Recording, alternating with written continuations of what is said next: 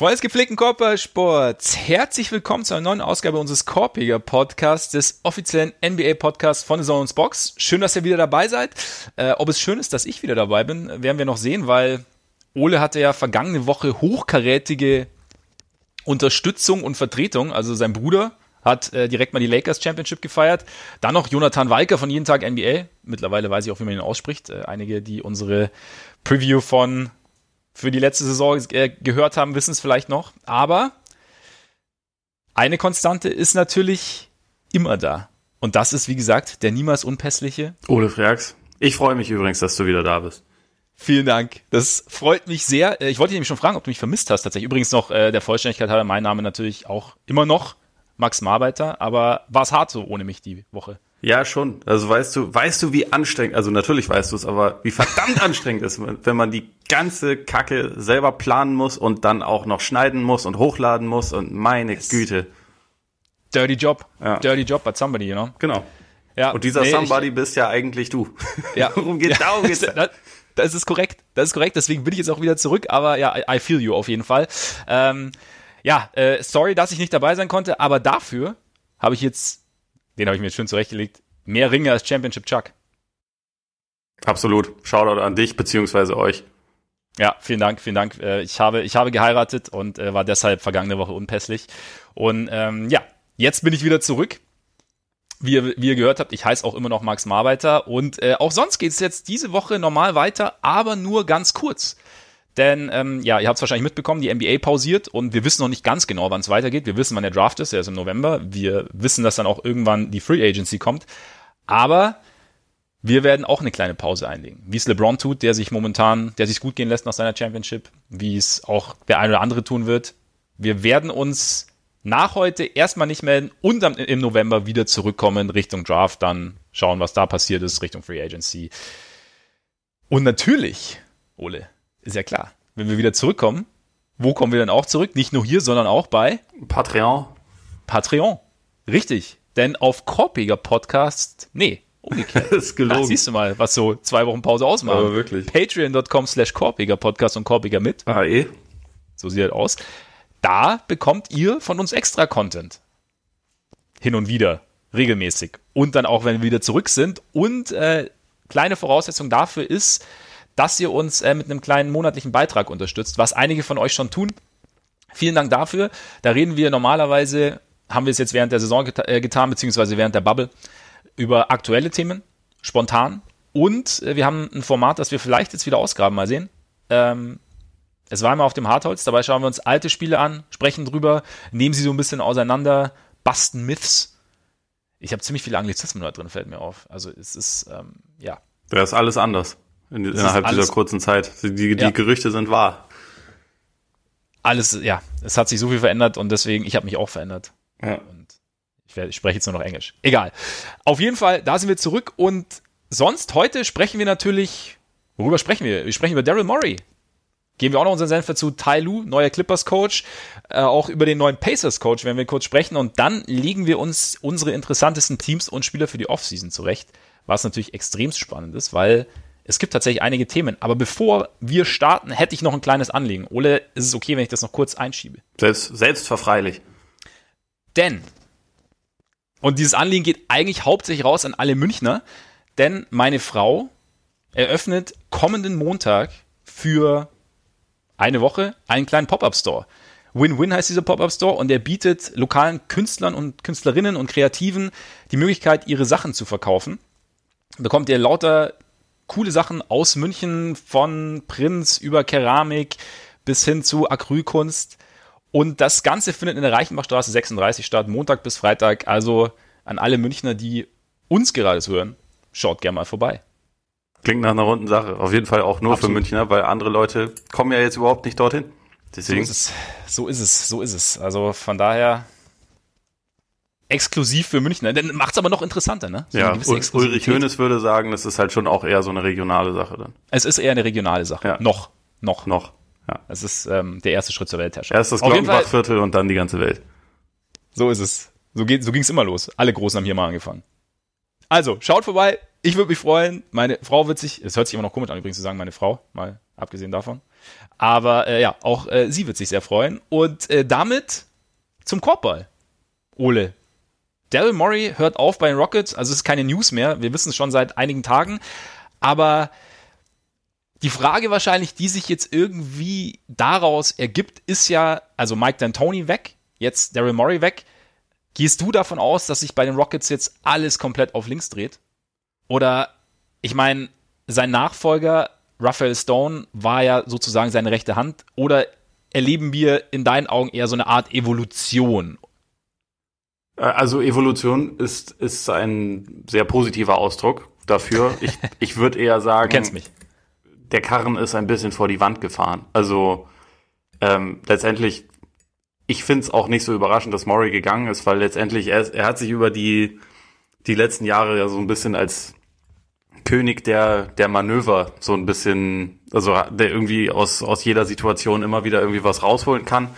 Und meiner Meinung nach sind die Rockets jetzt aber ziemlich ausmanövriert. Und also mhm. ich finde auch, dass die letzten, die letzten Manöver, die es so gab, die trugen ja längst nicht mehr alle seine Handschrift. Da können wir gleich auch noch irgendwie zu den, zu den Details ein bisschen mehr gehen. Aber also wenn es jetzt um die aktuelle Situation geht, Fertita spricht ja schon darüber, von wegen so bei dem Kern, den wir haben, ähm, wäre es ja Quatsch, jetzt alle abzugeben, sondern wir, wir halten da daran fest. Äh, es wird auch verdammt schwer, diese Leute abzugeben. Ich, ich fand es ganz interessant, dass die einz also der einzige wichtige Spieler, den er nicht aufgezählt hat bei seiner Aufzählung des Kerns, war halt Robert Covington. Also mhm. vielleicht ist das dann derjenige, von dem man denkt, das ist unser Trade-Chip, mit dem wir uns irgendwie wieder ganz anders positionieren können. Aber also letztendlich die ja, die Möglichkeiten sind ja sehr, sehr begrenzt. Und deswegen, ich glaube, dass es wahrscheinlich früher oder später unausweichlich ist, dass man da neu aufbaut und also, dass man, dass man halt schaut, was man für, also eigentlich muss jeder Spieler auf, also zumindest verhandelbar sein, auch James Harden.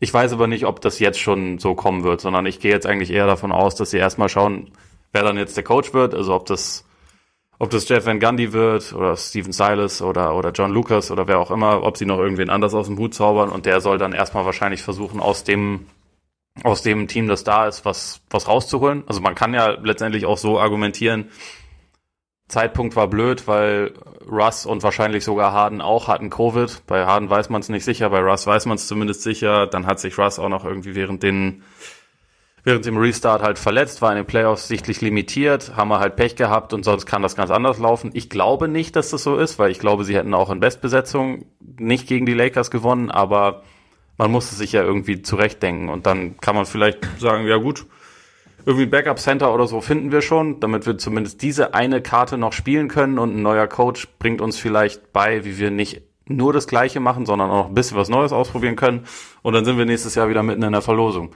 ich denke, dass man eher das jetzt so versuchen wird, als dass man alles komplett neu aufbaut. Das entspricht nicht meiner Ansicht, was richtig wäre, aber das, äh, also darum geht's ja letztendlich nicht. Wobei ich kann es schon, ich kann den Ansatz schon irgendwo nachvollziehen. Also wir haben ja auch dann nach dem Aus, haben wir auch drüber gesprochen, also was du auch gerade schon angesprochen hast, diese ganzen Probleme, die halt irgendwie da waren und ähm, diese ganzen Gründe sozusagen, die man sich zurechtlegen kann fürs Ausscheiden. Ich meine, gegen die Lakers äh, haben auch noch, also hat im Endeffekt keiner gewonnen, diese Playoffs, wie das eventuell ist, mittlerweile rausgekommen ist. Faktisch richtig, ja. Ja, äh, ja auch ganz wichtig. Also wir sind hier faktenbasiert. Und ähm, von daher finde ich, kann ich, also du hast ja im Endeffekt, du hast einen Superstar in James Harden und du, äh, bei Westbrook scheiden sich die Geister. Wir waren aber auch schon an dem Punkt diese Saison, nachdem sie auf dieses äh, Microball umgestellt hatten, dass wir gesagt haben, okay, so effektiv haben wir Westbrook eigentlich in den letzten Jahren noch nie gesehen und vielleicht hat er jetzt irgendwie seine Heimat gefunden. Gut, jetzt hat sich natürlich auch gegen die Lakers irgendwie aufgetan oder haben sich die Grenzen dieses Systems aufgetan, einfach wenn du ein, ein physisch dominantes Team auf der anderen Seite hast und dann eben einen wie Anthony Davis, wird es schwierig und von daher könnte ich mir jetzt schon vorstellen, dass man eben, deswegen habe ich auch gesagt, Evolution, dass, ich meine, äh, Raphael Stone hat ja auch, also ist zwar rechte Hand, aber hat natürlich auch sich sicher seine, seine eigenen Ideen währenddessen zurechtgelegt und so und vielleicht, wie du sagst, so ein Backup-Center oder zumindest, dass man versucht, ein bisschen mehr Länge zu bekommen, wie das dann geht. Über die Salary-Situation ist ja auch schon viel gesagt worden, dass da einfach gar nicht so wahnsinnig viel Spielraum ist. Auch was halt ähm, mögliche Trades angeht, wer weiß, welcher Spieler da für andere Teams interessant ist und Natürlich ist gerade dieser Westbrook-Vertrag natürlich relativ schwer loszubekommen oder anderen schmackhaft zu machen. Und deswegen ja, ich meine, du hast ja noch, du hast ja noch eine gewisse Qualität und ein Ja. gewisses Talent im Team. Das heißt, und wie gesagt, es, klar kann man sagen, man kann sich die Faktoren so zurechtlegen, dass man sich erklären kann, weshalb es jetzt nicht gelaufen ist. Und vielleicht, ich glaube auch eher, dass sie sonst auch gegen, gegen die Lakers gescheitert wären. Aber es gibt ja, und klar heißt ja Championship or Bust, aber dass sie ein konkurrenzfähiges Team auf die Beine stellen können für nächste Saison, glaube ich auf jeden Fall. Ja, ja, und, das auf jeden Fall. und wie du sagst, ähm, ein, neuer Coach, der vielleicht auch mal eine, eine, eine andere Idee irgendwie anbringt und dem, dem, dem Team überstülpen kann, finde ich eigentlich ganz interessant. Gerade, also klar, Harden hat sich jetzt die letzten Jahre daran gewöhnt, irgendwie den Ball extrem viel in der Hand zu halten. Und wir haben jetzt natürlich auch diese eine Vorstellung von James Harden, aber trotzdem, ja, wenn ein neuer Coach kommt und da man, und, und James Harden ist ja, hat ja sicherlich auch gesehen, okay, irgendwo so, so, so, den finalen Schritt tun wir momentan nicht. Und wenn der neue Coach den richtigen Zugang findet, die richtige Idee hat, dann gibt's, kann da auch von innen heraus ja nochmal was passieren irgendwo. Von daher, wie gesagt, ich finde die Rockets, also Fertitta hat ja auch gesagt, die sind jetzt Anfang 30 oder sind in ihren frühen 30ern ihre beiden Stars. Und es, es, es klingt verlockend zu sagen, okay, wir reißen jetzt alles ein, einfach weil halt zwei Säulen mit Murray und mit D'Antoni weg sind und weil man halt irgendwo gesehen hat, okay, es ist irgendwo schwierig und man ist halt einen extremen Weg gegangen, der jetzt irgendwo nicht funktioniert hat. Aber wie gesagt, ich könnte mir schon vorstellen, dass mit gewissen Anpassungen, mit einer vielleicht auch etwas konservativeren Herangehensweise, gleichzeitig aber auch eine etwas, also konservativ im Sinne von Länge ist jetzt nicht nur schlecht im Basketball, Ja, da, dass man dann aber gleichzeitig mehr Flexibilität im System da irgendwo schon vielleicht Möglichkeiten findet. Und klar ist das alles nicht perfekt zusammengestellt, dieses Roster dann, wenn du sagst, du möchtest irgendwie auch eine andere Art Basketball spielen, aber ja, ich, ich, ich sehe es nicht als unmöglich an. Ich sehe die Rockets jetzt deswegen nicht zwingend als, als den ganz großen Contender. Also ich meine, da kommen ja auch noch andere Teams hoch, also gerade so aus, aus Golden State zum Beispiel. Und ähm, die Lakers, da, wenn Davis nicht geht, wovon eigentlich niemand ausgeht, wird es auch nicht zwingend schlechter. ja. Nuggets, also es ist jetzt nicht so, dass, dass sie da irgendwie direkt vorne reingrätschen, aber ich, ja, ich meine, sie haben, also das, die ganze Geschichte aufzulösen, tue ich mich schwer, weil also James Harden würde ich jetzt zwingend nicht traden an ihrer Stelle.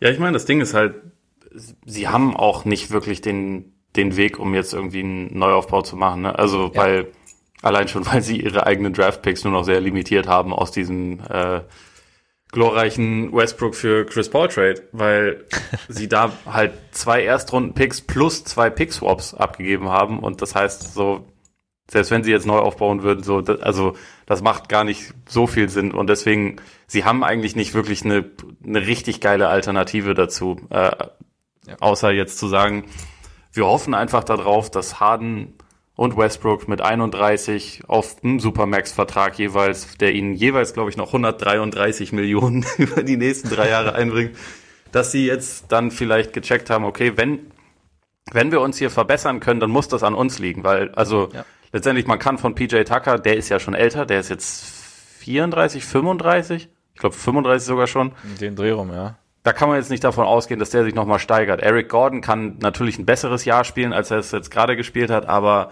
das, was man irgendwie an, an Steigerungspotenzial hat, das muss ja letztendlich daraus bestehen, dass irgendwie Westbrook und Harden das ein bisschen besser lernen, voneinander zu profitieren, dass sie vielleicht anfangen, sich manchmal, wenn sie den Ball nicht in der äh, Hand haben, auch noch zu bewegen und nicht stehen zu bleiben. So, das, das sind ja schon Sachen, die man irgendwie machen kann. Und darauf muss man hoffen. Also bei mir ist es halt eher so ein Ding, ich sehe einfach, glaube ich, nicht den Weg, wie sie sich so signifikant verbessern können, dass sie da Mhm. oben reinkommen. Und das ist halt, wenn du so eine Payroll hast, wie sie sie haben, ist das ja letztendlich das einzige Ziel. Also sie sind ja mit, ich glaube, mit fünf Spielern sind sie eine Million unter der Luxussteuergrenze, die Fertitta übrigens noch nie bezahlen wollte. Und wo er Murray immer wieder dazu gebracht hat, auch wenn er das offen, offiziell immer na, natürlich was anderes behauptet hat, hat er ja Murray mehrfach dazu gebracht, dass er halt irgendwie noch Gehälter losgeworden ist, damit, äh, damit man halt unter dieser Grenze geblieben ist. Und deswegen, ja, ich, ich sehe halt einfach irgendwie nicht so richtig den, den Spielraum und deswegen hat's mich auch überhaupt nicht überrascht, dass Morrill von sich aus gesagt hat, ich bin da weg, weil für jemanden, der eigentlich da, glaube ich, schon auch von seiner Kreativität lebt und davon lebt, irgendwie Sachen auszuprobieren und zu riskieren, es gibt da jetzt einfach nicht mehr so viel, was man machen, äh, machen kann. Ja, es bewegt sich jetzt in kleinerem Rahmen, das stimmt. Und von daher ist es aus seiner Sicht, finde ich, auch verständlich zu sagen, okay, ich habe jetzt, ich war jetzt lang genug da, ich glaube, wie lange war er da? Insgesamt 14 Jahre, 13 Jahre als, Ja. als Chef sozusagen.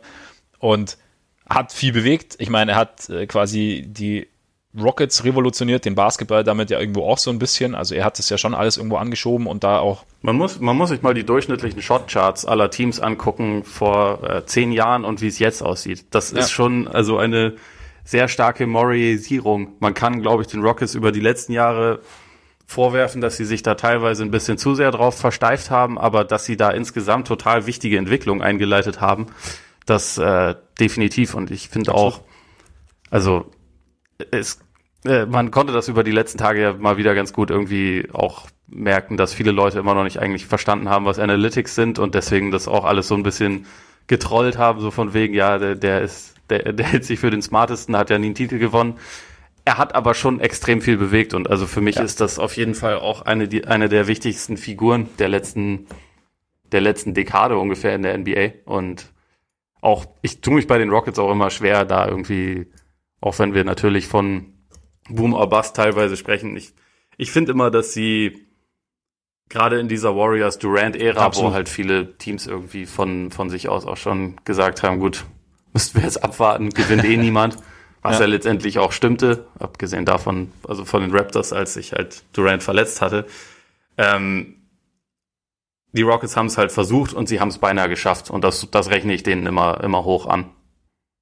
Absolut, war bei mir auch ein, ein entscheidender Punkt wie bei Murray, dass er da von Anfang an eigentlich nie aufgesteckt hat und eben seine Kreativität immer verwendet, verwenden wollte und auch verwendet hat, um da irgendwie den, den, den Warriors zumindest das Leben schwer zu machen. Und eigentlich im Endeffekt, ich habe dann auch so ein bisschen überlegt und der Einzige, der es so wirklich auch direkt probiert hat und dann auch Risiko gegangen ist, war, sonst war ich Masai Ujiri. Bei dem hat es dann natürlich noch ein bisschen besser geklappt. Aber da war ja auch mit diesem Kawhi-Trade, der, bei dem er dann der gesagt war aber hat, halt auch ein No-Brainer, ne? Also muss man dazu sagen, der Trade, weil sie wollten ja, also man, man hat das dann immer so ein bisschen nachträglich so gedreht, aber der, der Deal ist ja so geil für Toronto gewesen. Ja, er war, er war insgesamt klar. Also selbst wenn sie den Titel abgeben. nicht gewonnen hätten, weil dieses DeRozan-Gehalt wollten sie nicht weiter zahlen. Sie mussten weder Anunobi noch Siakam abgeben. Das ist äh, also ein Riesengewinn einfach. Ja. Und deswegen, das musste man machen. Aber also Deswegen Trotzdem. war das jetzt nicht das krasse Risiko, aber es war natürlich einfach ein dicker Move. Das muss ja, auf jeden Fall. Und eben aber halt auch ein, es war auch ein Win-Now-Move in dem Sinne. Ja, also klar, mit der dir nicht die Perspektive auf die Zukunft genommen hat, aber trotzdem gleichzeitig also sagen, okay, egal wer da jetzt in der Bay Area rumrennt, wir probieren es trotzdem einfach mal.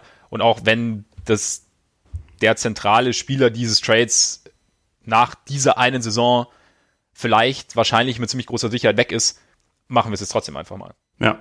Und ähm, nee, von daher, aber äh, Murray, ja, hat halt einfach die Liga extrem geprägt. Und auch, ich meine, die Rockets, glaube ich, die zweitmeisten Siege, seitdem er da ist ja. über den Spurs. Nur die Spurs sind konstanter gewesen. Ja, genau. Achtmal in Folge in Playoffs gewesen, zweimal Conference Finals. Also da ist schon ziemlich viel passiert und vielleicht, ja, vielleicht hat das ist, hat das ein bisschen zu sehr, oder haben es die Rockets, ich meine, er war ja nicht alleine, aber haben es die Rockets ein bisschen zu sehr auf die Spitze getrieben und andere Teams haben vielleicht noch ein bisschen, wobei, ja, dieses Warriors-Team ist halt natürlich auch so, man sagt, die Warriors haben es ein bisschen anders gemacht, aber gut, sie hatten halt auch ähm, Steph Curry, Kevin Durant, Clay Thompson und Draymond Green, also ja, die Warriors mit Durant waren unfair, das wissen wir. Ja, also, also da, da kann man, da muss man nichts verhandeln, das ist einfach genau. so.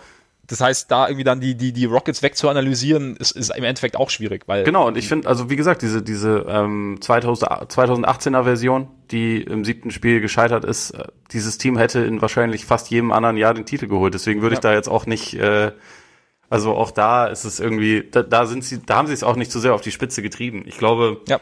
Weil sie da halt auch noch diesen Mid-Range-Counterpart hatten in, in Form von Chris Paul, der halt auch, der halt zu dem, äh, in dem Jahr so der zweitbeste Isolationsspieler nach Harden war. Es war da nicht nur einer, der das konnte, sondern es war halt ein zweiter. Und naja, da, egal, diese, diese Balance haben sie halt verloren. Und also, für mich ist das auch nach wie vor, ich werde nie davon überzeugt sein, dass dieser Westbrook-Trade so wieder abgelaufen ist, auf Morris Mist gewachsen ist, sondern dass der auf dem Mist von Fertida und Harden gewachsen ist.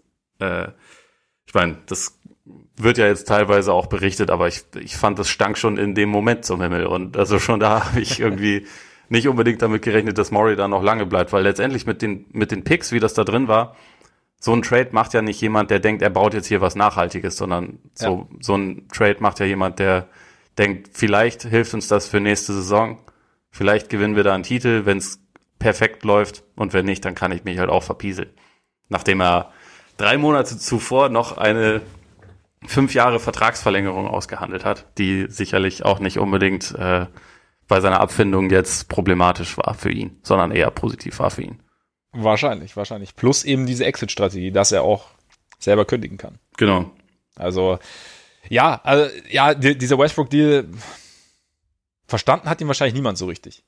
Ja, also mein, einfach, also rational kann man ja sagen, so, wir rechnen damit, dass Westbrook fitter durch die Saison kommt. Genau, das war, ja. Ich glaube, alle haben ein bisschen Paul unterschätzt, weil er halt seine letzte Saison bei den Rockets war ja einfach schlecht. Also im Vergleich zu dem Vorjahr war es einfach nicht so gut und bei dem Alter kann man dann schon denken, okay, der wird wahrscheinlich jetzt irgendwie mehr Verletzungsprobleme haben, der wird ja nicht jünger, der wird eher langsamer, dann ist das halt wahrscheinlich schlecht mit der Effizienz und jetzt war es halt in der abgelaufenen Saison komplett das Gegenteil. Also Paul hat jedes Spiel absolviert für, für äh, OKC, glaube ich, mit irgendwie einer Ausnahme, wo er mal Load Management gemacht hat oder so.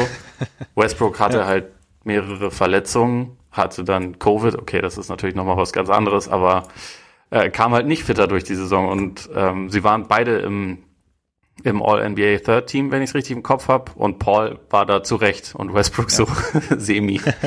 äh, deswegen, ja, also der, der Deal war halt einfach, war halt einfach sehr schlecht, so im Nachhinein und auch ja. gerade wenn man auf den spielerischen Fit zwischen, zwischen den, halt also mit Harden geht und dann noch mit diesen, mit diesen ganzen Picks, die dabei rausgegangen sind ja. und noch ein zusätzliches Vertragsjahr, das ist halt, also, es ist dann relativ schwer, da was wirklich Positives dran zu sehen. Aber es war halt, gut, die, unsere beiden Stars mögen sich nicht mehr. Der eine ist auf jeden Fall das Alpha-Tier, also in Harden. Das ist ja auch okay. Also, dass man sich so entscheidet, ist ja auch richtig.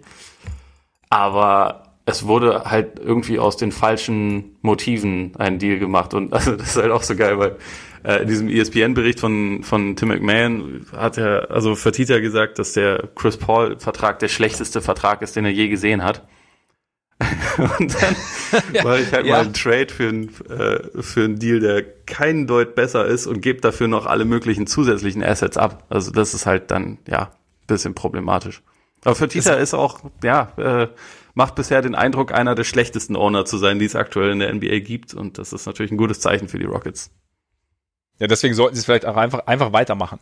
Also, weißt du, kein Risiko gehen, sondern einfach jetzt das halt quasi reiten, bis nichts mehr geht. Ja. Vielleicht kriegen sie ja, noch eine Granate für Bobbele Covington. Vielleicht. Vielleicht kriegen sie ja einen Center wie Clint Capella. Oh. Mal in Atlanta anklopfen. Ja. ja, es wird, auf, es wird interessant werden bei den Rockets, beziehungsweise, ja, gut, wie gesagt, mal, mal sehen, wie die Coaching-Entscheidung ausfällt, mal sehen, was, was, was das dann bewirkt.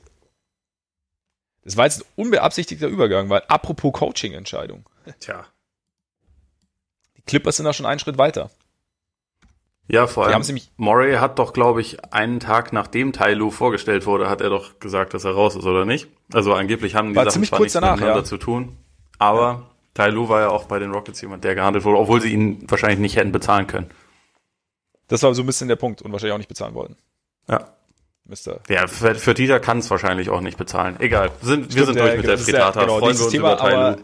Ja, Tai Lu bei den Clippers jetzt und äh, war immer heiß begehrt und ich meine, ich habe das ja schon oft gesagt, ich, bei, bei Tai Lu ist es halt einfach, es gab halt diese, diesen Championship Run mit, mit den Cavs damals, mit LeBron und das ist halt, man sagt ja dann auch immer, oder LeBron-Coaches sind schwer einzuschätzen, aber so die Art und Weise, in der Lou offensichtlich geschätzt wird, innerhalb der NBA finde ich schon sehr interessant. Also, weil klar, wir von außen oder ich, sagen wir mal, ich von außen kann da irgendwie relativ wenig einschätzen, aber oder, oder möchte mir da auch keine richtige Meinung bilden, einfach weil ich dazu zu wenig weiß. Aber da die Tatsache, dass er einfach immer wieder im Gespräch ist, die Tatsache auch, dass die Clippers jetzt halt ihn einfach ähm, promoted haben und ihn jetzt verpflichtet haben, nachdem er vorher Assistant von Doc Rivers war, spricht für mich schon dafür, dass er ein, ein sehr, sehr gutes Händchen zu haben scheint eigentlich, was, was den Umgang angeht mit, mit den Spielern, was auch so, so, so Ideen zum Basketball angeht irgendwie, oder?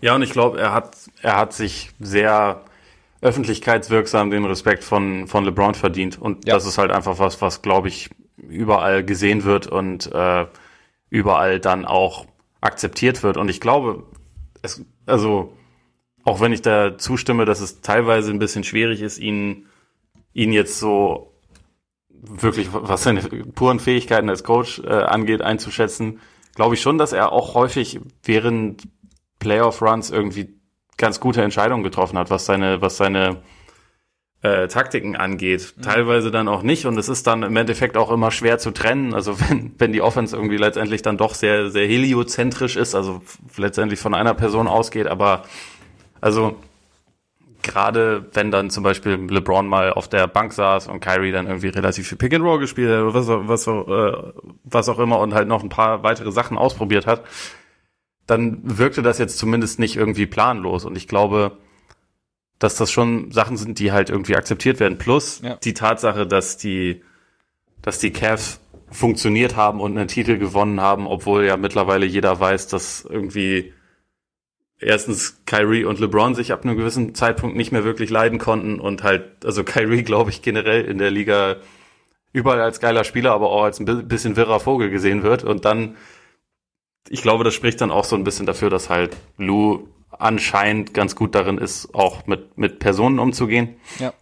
Und ja, deswegen, also ich glaube auch, dass er deswegen eigentlich wahrscheinlich genau die richtige Wahl für die Clippers ist. Also es kann sein, dass sie in der Theorie, wenn sie ewig gesucht hätten und irgendwem ganz neuen eine Chance gegeben hätten, dass sie dann irgendwann daraus vielleicht den besseren Coach gefunden hätten. Aber ich glaube, für die Situation, in der sie sind, wo sie nächstes Jahr einen Titel holen müssen, wo sie eigentlich ja nicht alles umschmeißen müssen, aber halt, glaube ihre Mentalität ein bisschen ändern müssen, ihre gedankliche Flexibilität, also auch spielerische Flexibilität wahrscheinlich ein bisschen ändern müssen, da ist das, glaube ich, schon eigentlich genau richtig. Und Lou ja. hat ja auch Erfahrung damit. Also ich meine, in der Cavs Meistersaison hatte das Team auch erst während der Saison übernommen und war halt vorher Assistant Coach. Jetzt äh, hat er ein Training Camp, aber er kennt halt auch alle schon und die, die kennen ihn alle schon und deswegen glaube ich, dass sie halt wahrscheinlich in der Situation jetzt nicht unbedingt was Besseres hätten, hätten machen können. Ich habe also, als ich mich so ein bisschen eingelesen habe, habe ich auch so den Eindruck gewonnen. Und ich meine, du hast recht, also äh, die, die die Art und Weise, wie er das Team gecoacht hat, so während des Runs, wenn man so zurückdenkt, also ich habe jetzt nicht mehr alles genau im Kopf, aber war, also es hat sich nicht von selber gecoacht, sagen wir es mal so. Ja. Und ähm, falsche Entscheidungen, mein Gott, trifft im Endeffekt jeder Coach. Also auch über Brad Stevens wurde immer mal wieder dann diskutiert, jetzt während der Play, also über Entschei einzelne Entscheidungen und niemand würde Brad Stevens jetzt als Coach anzweifeln. Also ich glaube, das ist halt einfach, das, das, es gibt keinen perfekten Coach oder keinen Coach, der in jedem Moment immer die perfekte Entscheidung trifft. Und ja, was du sagst, also dass Lou halt, da habe ich dann auch gelesen, dass er eben halt es geschafft hat, quasi in dem Moment, als er Head Coach geworden ist in Cleveland, Kevin Love und Kyrie Irving A gesagt hat und B aber auch klar gemacht hat und vermittelt hat, dass sie sich halt LeBron unterordnen sollen, dass er gleichzeitig aber ähm, oder LeBrons Einfluss im Lockerroom zu seinen eigenen Gunsten wieder ein bisschen kleiner gemacht hat, beziehungsweise es so geschafft hat, dass LeBron ihm ihn nicht ja, unterwandert, in Anführungszeichen sozusagen, und halt auch den Res oder ihm halt auch den Respekt entgegenbringt, den du als Headcoach halt brauchst. Das sind halt einfach so Sachen, die, glaube ich, jetzt auf die Clippers schon ganz gut übertragbar sind. Also einfach, ja. dass du, weil es ist ja alles, was jetzt so nach dem, nach dem Aus irgendwo äh, ans Licht gekommen ist, oder was heißt ans Licht gekommen, was, was, was spekuliert wird oder vielleicht auch ans Licht gekommen ist, deutet ja darauf hin so ein bisschen, dass es halt einfach das, was, was dem Team halt auch ein bisschen gefehlt hat. Sie haben halt dieses, sie haben wahnsinnig viel Talent gehabt, aber es war halt einfach, es hat einfach nicht ineinander gegriffen. Und es war halt so diese, es gab halt, äh, keine Ahnung, habe ich dann auch gelesen, es gab natürlich die, die im Jahr davor schon da waren, die halt diese, ja, auch so ein bisschen Identität entwickelt haben mit Beverly, mit, mit Harold, mit, mit Lou Williams. Dann kam irgendwie Kawhi dazu, äh, Paul George kam dazu und es war alles irgendwie, ja, Kawhi war der Superstar, aber ist jetzt nicht der, der lauteste Vertreter, hat irgendwie auch anscheinend so ein bisschen dann eben seine, seine eigenen kleinen Privilegien, dass er halt eben, dass er entscheiden kann, wann er Load managt, dass er, was habe ich gelesen, dass er in San Diego wohnt und dann, also ja, ja. Dieses, über, dieses über seine Sonderbehandlung haben, genau, haben sie genau. gegrummelt, genau, die anderen. Genau. Und es ist halt, dieses ganze Gefüge scheint halt irgendwie nicht so 100% zu funktionieren oder funktioniert zu, oder, oder zusammengepasst zu haben oder zusammengefügt worden zu sein. Und da jetzt jemanden reinzuholen, also klar, Lou war da, kann man, aber ich finde, mir ist dann immer so die Argumentation, warum hat er nichts gemacht, greift mir immer ein bisschen zu kurz, weil er halt die Entscheidungen nicht trifft. Und das ist halt so ein ja. Punkt. Und ich meine, und wie du das sagst. ist genau wie in der Denver-Serie. Er hat nicht, ultimativ nicht die Entscheidung treffen dürfen, dass Harrell auf dem Feld bleiben durfte, obwohl ja. er eine Katastrophe war und ja. nicht stattdessen äh, Subac beispielsweise mehr gespielt genau. hat. So, genau. Das ist letztendlich einfach die Verantwortung vom Head Coach. Ja, absolut. Und das heißt nicht, dass er sich nicht seine eigenen Gedanken gemacht hat und da eben irgendwie seine Schlüsse zieht. Und deswegen ist es vielleicht auch in dem Fall wirklich, also ich meine, sogar ein Vorteil, einfach gesehen zu haben, okay, was ist denn schiefgelaufen? Also ja. in, in welcher wo gibt's denn zwischenmenschlich die größten Probleme? Wo kann ich denn vielleicht schon ansetzen? Und nicht jetzt halt irgendwie als Externer irgendwie reinzukommen und dann irgendwie den Lockerroom zu sehen und sich zu sagen, so es denn so ist. So, oh, okay, Moment, wie, ja. wie ist denn hier, welche Dynamik ist denn hier überhaupt entstanden und so. Also er kennt es schon und hat da vielleicht, ist ja auch während der Saison schon überlegt, so, ja, vielleicht könnte man hier ansetzen, aber wie gesagt, er war jetzt eben nicht derjenige, der die finale Entscheidung getroffen hat. Und ja, von daher bin ich jetzt, es wirkt sich natürlich auch drauf, darauf aus, wie die Clippers jetzt ihre ganzen Offseason-Entscheidungen dann also natürlich wirkt der Headcoach drauf aus, aber gerade so, wenn du auf das, auch auf das Persönliche, glaube ich, gehst, also jetzt zum Beispiel Harold, dessen Vertrag ja ausläuft, der Free Agent wird, wie, also, bewertest du nur das Spielerische oder bewertest du dann eben auch die Dynamik innerhalb des Teams und was möchtest du da umkrempeln? Also da bin ich, deswegen finde ich die Clippers durchaus auch äh, interessant für, für den Sommer. Ich auch total, also, weil es, es ist nicht nur Harold, sondern es ist irgendwie, ähm, Morris wird auch Free Agent, ähm, Lou Williams Patrick Beverly sind zwar keine Free Agents, aber also es hat offensichtlich ja alles nicht so gut funktioniert. Und ja. ich glaube also gerade bei diesen vier Spielern, äh, die alle jetzt auch nicht unbedingt die die günstigsten Spieler sind oder werden dann im, im in Form von Harold, äh, kann ich mir vorstellen, dass halt da längst nicht alle von bleiben werden. Und also gerade wenn man sich halt anschaut, was Williams auch für eine Schwachstelle in den Playoffs dann sein kann und ist. Und äh, das, wenn man davon ausgeht, dass das über die nächsten Jahre nicht besser wird, dann denke ich halt schon, dass das da auch mal wieder passieren kann. Er ist ja in seiner Karriere auch erst 30 Mal getradet werden, äh, worden gefühlt, dass es da vielleicht dann doch auch mal zu Ende geht. Also, dass man halt beispielsweise schaut, angeblich hat ja Kawhi auch einen anderen PG und in dem Fall meinte er nicht Paul George, sondern einen anderen Point Guard, äh, ja. so ein bisschen nahegelegt, dass sie da noch jemanden brauchen, weil er offensichtlich auch verstanden hat, dass so das einfach nicht seine Hauptstärke ist, auch wenn er es in dieser Saison relativ gut gemacht hat, fand ich, aber dass er da einfach noch irgendwie so einen richtigen Playmaker neben sich braucht. Das wäre ja im Prinzip, also diese, diese Lou-Stelle kann man ja im Prinzip aufbessern. Ja. Ob das dann, also keine Ahnung, bei, bei Zach Lowe und Bill Simmons wurde über, über Spencer Dinwiddie spekuliert. Ja. Vielleicht ist das auch ein Team, was irgendwie einen Weg finden kann, Dennis Schröder zu bekommen. Wer weiß, ne? Das wäre auch jemand, der, der ihnen ja helfen würde. Äh, da kann ich mir gut vorstellen, dass was passiert. Bei Harold ich glaube auf keinen Fall, dass sie ihn halten werden, um ehrlich zu sein, mhm. weil er halt auch eine absolute Schwachstelle ist in den in der Defense, weil er also diese Berichte, die man jetzt so äh, gelesen hat, hatten also es gibt ja doch durchaus relativ laute Spekulationen, dass dieses He bristled und so relativ viel er war, der sich halt irgendwie so ein bisschen über Sonderbehandlungen und so aufgeregt hat. Und wenn das jetzt ein Spieler ist, der im Sommer ein Jahresgehalt von, keine Ahnung, 12, 13, 14 Millionen fordert, dann, also sollten die Clippers in meiner Meinung nach nicht halten. Dann bin ich eigentlich nur gespannt, ob das ein Sign-and-Trade wird oder ob man ihn einfach ziehen lässt. Mhm. Ja, und das sind halt so kleinere Sachen. Also ich, ich finde das auch ganz spannend, weil ich, ich glaube, solange man dieses Konstrukt mit den beiden Superstars hat, und das haben sie ja nächste Saison auf jeden Fall, also ein Paul George Trade wird es meiner Meinung nach auf keinen Fall geben, dann dann bist du ja irgendwie mittendrin und du musst halt einfach eine bessere Kombination da drum herum finden, die auch irgendwie personell ein bisschen besser passt. Und ich glaube, dass das hat halt einfach jetzt nicht hingehauen. Das werden sie schauen, wie sie es besser machen können. Ja, ich glaube, so gerade so die, diese Anpassung ist halt entscheidend, einfach zu sagen, ähm, ja, ich meine, es war jetzt alles, also wie gesagt, wir haben ja vor, während der Saison und vor der Saison und, und auch vor der, vor der Bubble ganz oft darüber geredet, wie vielseitig die Clippers sind. Sie haben auf alles eine Antwort.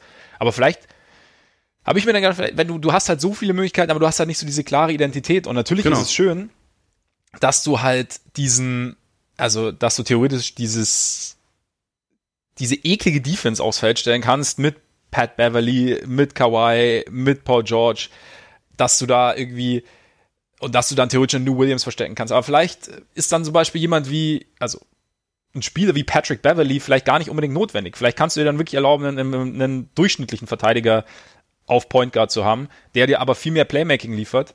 Zum Beispiel, ich meine, von, da, von daher fand ich das, also ich habe es auch gehört, dieses Dinwiddie-Beispiel oder die Dinwiddie-Idee fand ich gar nicht so schlecht. Und zum Beispiel, vielleicht passt ein, ein Beverly dann aber auch besser als nach Brooklyn. Ja, kann ich mir Keine auch vorstellen. Ahnung, so, neben, neben Kyrie dann. Also, ja.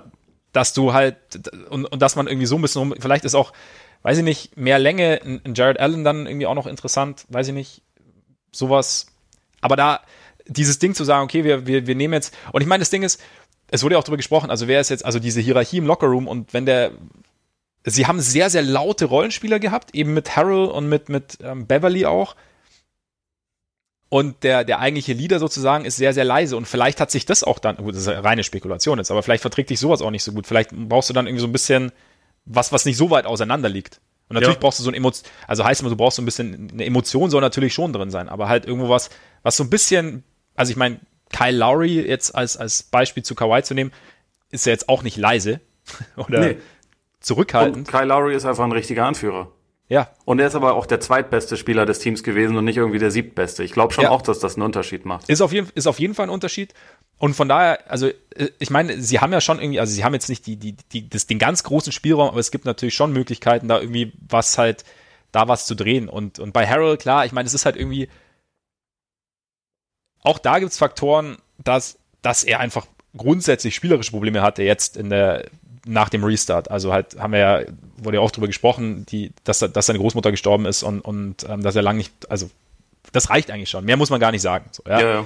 Und ähm, wenn man dann bedenkt, wie wir vorher über, über Harold gesprochen haben, also was er für einen Impact hatte, und dann war es halt, klar, war er lang ich raus. Möchte anmerken, ich war noch nie ein hm? großer Fan von Montrezl Harrell. Ja, das, stimmt, das stimmt.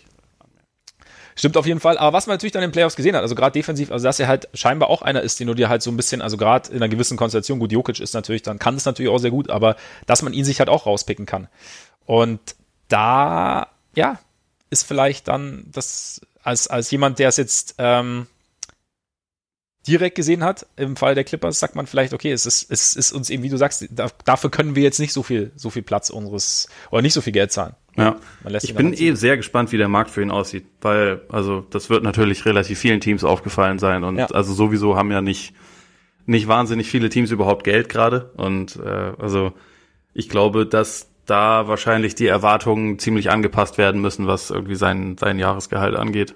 Wenn man bedenkt, ja. so, keine Ahnung, wie viel, hat jetzt, glaube ich, 19 Punkte im Schnitt gemacht, Six Man of the Year und so, äh, könnte man ja schon erwarten, dass da irgendwie ein großer Zahltag winkt, aber ich bin mir da nicht so sicher. Also vielleicht kriegt er auch eher irgendwo dann vielleicht ein Jahr und da relativ viel Geld, aber muss sich dann irgendwie neu beweisen. Also ich, ich bin mir da, mhm. ich glaube, der, der Markt ist auf jeden Fall nicht so robust, wie man sich das vielleicht erhoffen oder erwarten würde. Weil es halt auch irgendwie so ein Spieler ist, der finde ich, der braucht schon auch eine sehr bestimmte Situation, um darin gut zu sein. Also beispielsweise kommt von der Bank, spielen meistens gegen Backups. Da läuft die Offense auch dann wirklich viel über mich. Ich kann irgendwie werde im Pick and Roll eingesetzt, habe da vor allem ja auch jemanden, mit dem ich halt offensiv irgendwie bestens harmoniere, also äh, Lou Williams. Ich, ich bin bei ihm immer nicht so sicher, wie das dann zum Beispiel aussehen würde, wenn man ihn jetzt in eine Starterrolle packt, beispielsweise. Ja. Und ihn halt einfach nur als einen Starter drauf hat, statt irgendwie als den Fixpunkt von der Bank, über den dann auch fast alles läuft. Ja klar, und ich meine, das wäre jetzt vielleicht, wenn, man, wenn jetzt ein Team ihn so als, äh, als neuen, als, als großes Signing des Sommers irgendwie dann vorstellt, dann ist, kann es also dann. Weißt du, für wen das übrigens der Move wäre? Für die Knicks. Das ist so ein, das würde zu ihrer Offseason ja. letztes Jahr würde das bestens passen. Ja. Mit den ganzen Power Forwards, die alle irgendwie nicht so geil sind, denen man dann irgendwie doch relativ viel Geld gibt. Ja, stimmt, stimmt. Ja, ich bin, ich bin gespannt, was da passiert. Gibt's denn so wirklich Raum, um zu sein, haben die Clippers nicht, ne? Nee, also eigentlich wäre dafür, glaube ich, die, äh, die Notwendigkeit wäre irgendwie ein Sign and Trade mit Harrell. Also wo, ja. wo man halt irgendwie sowas draus macht und da auf die Art und Weise ein bisschen dran rumspielt. Aber nee, also ähm, solange sie nichts freischaufeln, haben sie, glaube ich, keinen, okay. keinen klassischen Cap Space, nur halt eine Mid-Level Exception. Ja, es wird ja trotzdem ein interessanter Sommer, glaube ich, in, in, bei den Clippers. Du meinst ein interessanter Winter. Aber ansonsten stimmt, hast du recht. Stimmt, das ist so diese, diese das ist Ende Ost. Oktober. Ja. Das ist, ja gut, weißt du, hier im Süden. Das heißt es, 2020. Es, ja, ja. es, fühlt sich an wie August, weißt du. Ja. Das ist bei, ja, eh, nee, egal. Ähm, da könnten wir langsam, könnten wir da mal so unseren spannendsten Teams kommen, müssen aber da natürlich noch kurz wie Pacers reden, die sich eigentlich auch relativ gut so als, als Brücke machen. Weil, einerseits jetzt mal sie sind eins der Teams, das auch einen neuen Coach vorgestellt hat. Nate Bjorkgren. Björk, Björkgren? Bjorkgren? Bjork, Bjorkgren. Bjorkgren. Also da, ähm, die Amis werden, glaube ich, eher Bjorkgren als Björkgren sagen. Ich glaube, ich sage einfach Björk. Weil ja. es, ich finde es ansonsten echt, echt schwierig und er muss sich das verdienen, dass ich den Namen komplett ausspreche. ja gut, dann bis, auf, bis auf weiteres sehen. ist das Björk. Ja, das, das ist okay. Bei mir ist äh, Nate Bjorkgren. mein, mein, mein bestes Midwestern American English. Ähm, Gut. Keine Ahnung, ob es stimmt. Egal. Auf jeden Fall, ich meine, er hat die Voraussetzungen, um es dir auch so, sogar dir zu beweisen. Ich meine, er war immerhin Assistant von Nick Nurse. Und wir wissen, dass Nick Nurse grundsätzlich durchaus weiß, was er so tut an der Seitenlinie. Ich meine, sowas ist nie schlecht. Ich meine, andererseits muss man natürlich sagen, dass Jim Boylan auch Assistant von äh, Greg Popovich und Rudy T war. Also kein Qualität. Ich finde es gut, dass wir die Brücke immer schlagen können. Auf jeden Fall, auf jeden Fall.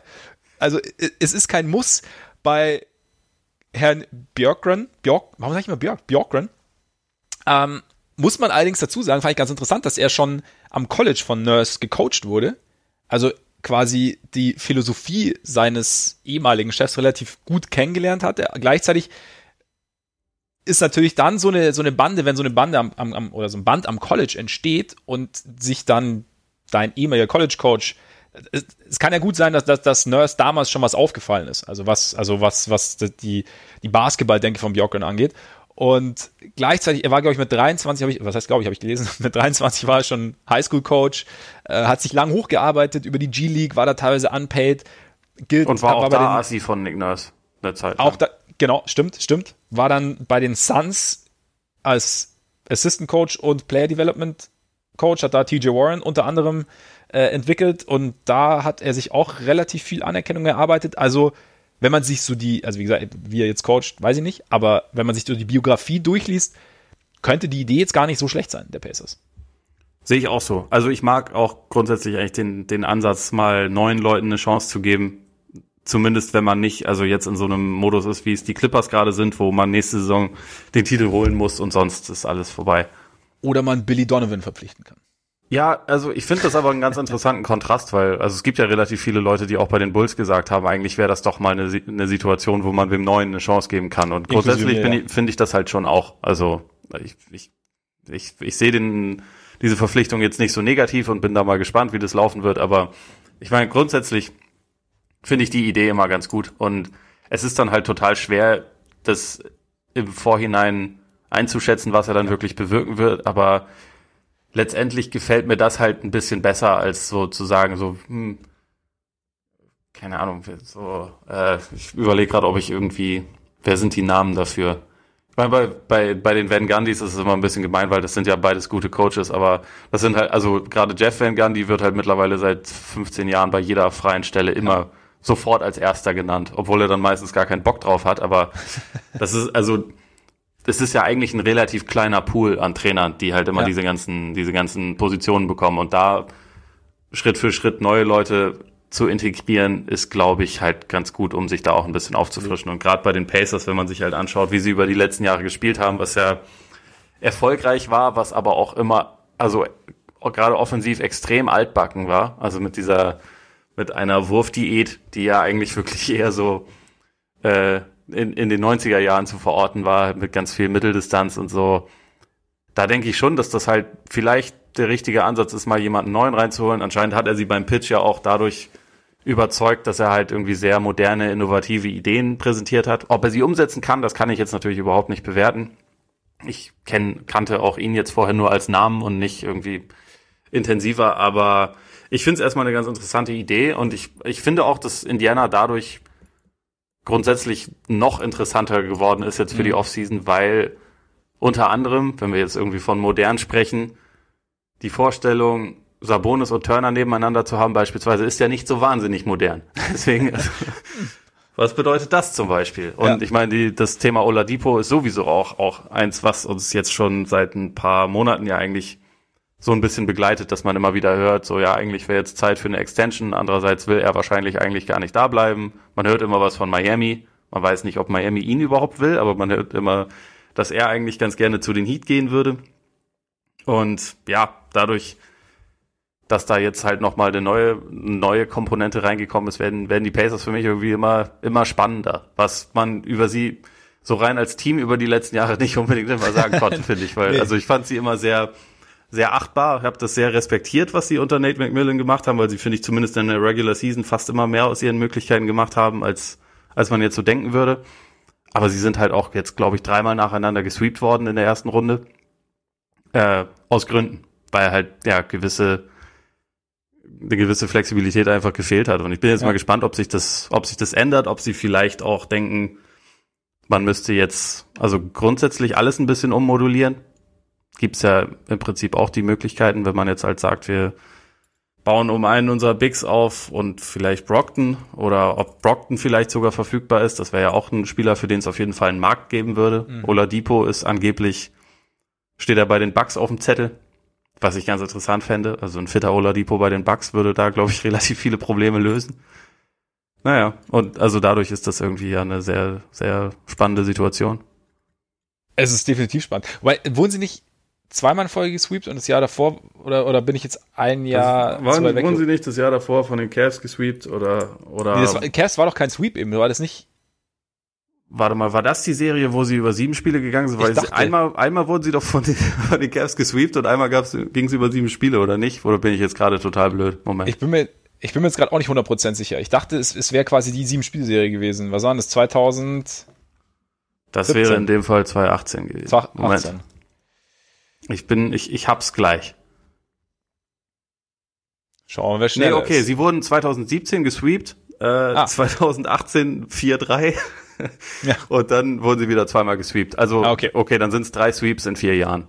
Ist auch Das nicht war viel dann, besser. genau, 18 war, war die, die Oladipo-Saison sozusagen. Und da, Genau, also, das war die, halt- das war das äh, Breakout-Year von, Ja. von Oladipo. Genau.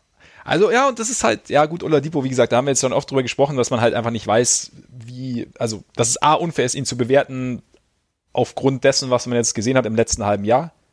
Einfach nach der langen Verletzung, dann eben die Saison, dass die Saison so gelaufen ist, wie sie dann gelaufen ist hinten raus. Das B, aber halt eben eher vor der Verletzung damals auch schon nicht direkt an die Saison davor angeknüpft hat, dass man nicht genau weiß, was man bekommt. Aber klar, wenn du natürlich den 17er, 18er Oladipo ist natürlich für, für diverse Teams interessant. Und da, klar, für die Bucks würde das, würde das ganz gut funktionieren. Es stünde ihnen ganz gut zu Gesicht, wenn sie den bekämen. Aber macht's interessant, auf jeden Fall. Ist halt die Frage, ob Indiana Bock auf Schau doch nicht so Bledsoe haben, äh, haben würde. Ja, Plus Ja. X. ist die, ist die Frage, genau. Ist da, ob sie dann halt, ob Mr. Bjorken sagt, so, äh, das ist Oder ob die eher Mavs vielleicht Tim Hardaway plus X anbieten. Möglich. Frage ist dann immer, was plus X ist, aber das ist natürlich die, die Schwierigkeit. Aber also, Ja. keine Ahnung, wenn man da, wenn man da einen Pick drauflegt, also wenn Oladipo klar signalisiert, ich bin sonst nächstes Jahr weg, dann hat man in der Form wenigstens noch irgendwie ein Asset rausgeholt. Aber also ja, ich, ich, bin, ich bin mir auch, also dadurch, dass man halt irgendwie von ihm so lange keine Topform gesehen hat, ist es, glaube ich, auch total schwer jetzt für für potenziell interessierte Teams da zu formulieren, was sie da eigentlich abgeben würden und was sie da riskieren würden. es war natürlich auch für ihn gar nicht so einfach zurückzukommen. Also dann, also in diese Situation der Pacers, weil Sabonis war irgendwie auf einmal aufgekommen. Du hast, du hast Brockton, der aber irgendwie auch dann natürlich immer wieder verletzt ist und es war so dieses, also er sollte irgendwie der beste Spieler sein, aber du hattest auch zwei, die halt schon relativ, relativ gute Leistungen gezeigt haben. Wenn jetzt nehmen wir mal an, jetzt, er käme jetzt zu den Mavs, dann wäre jetzt mal ganz klar, dass äh, Luca Chef ist. Ja.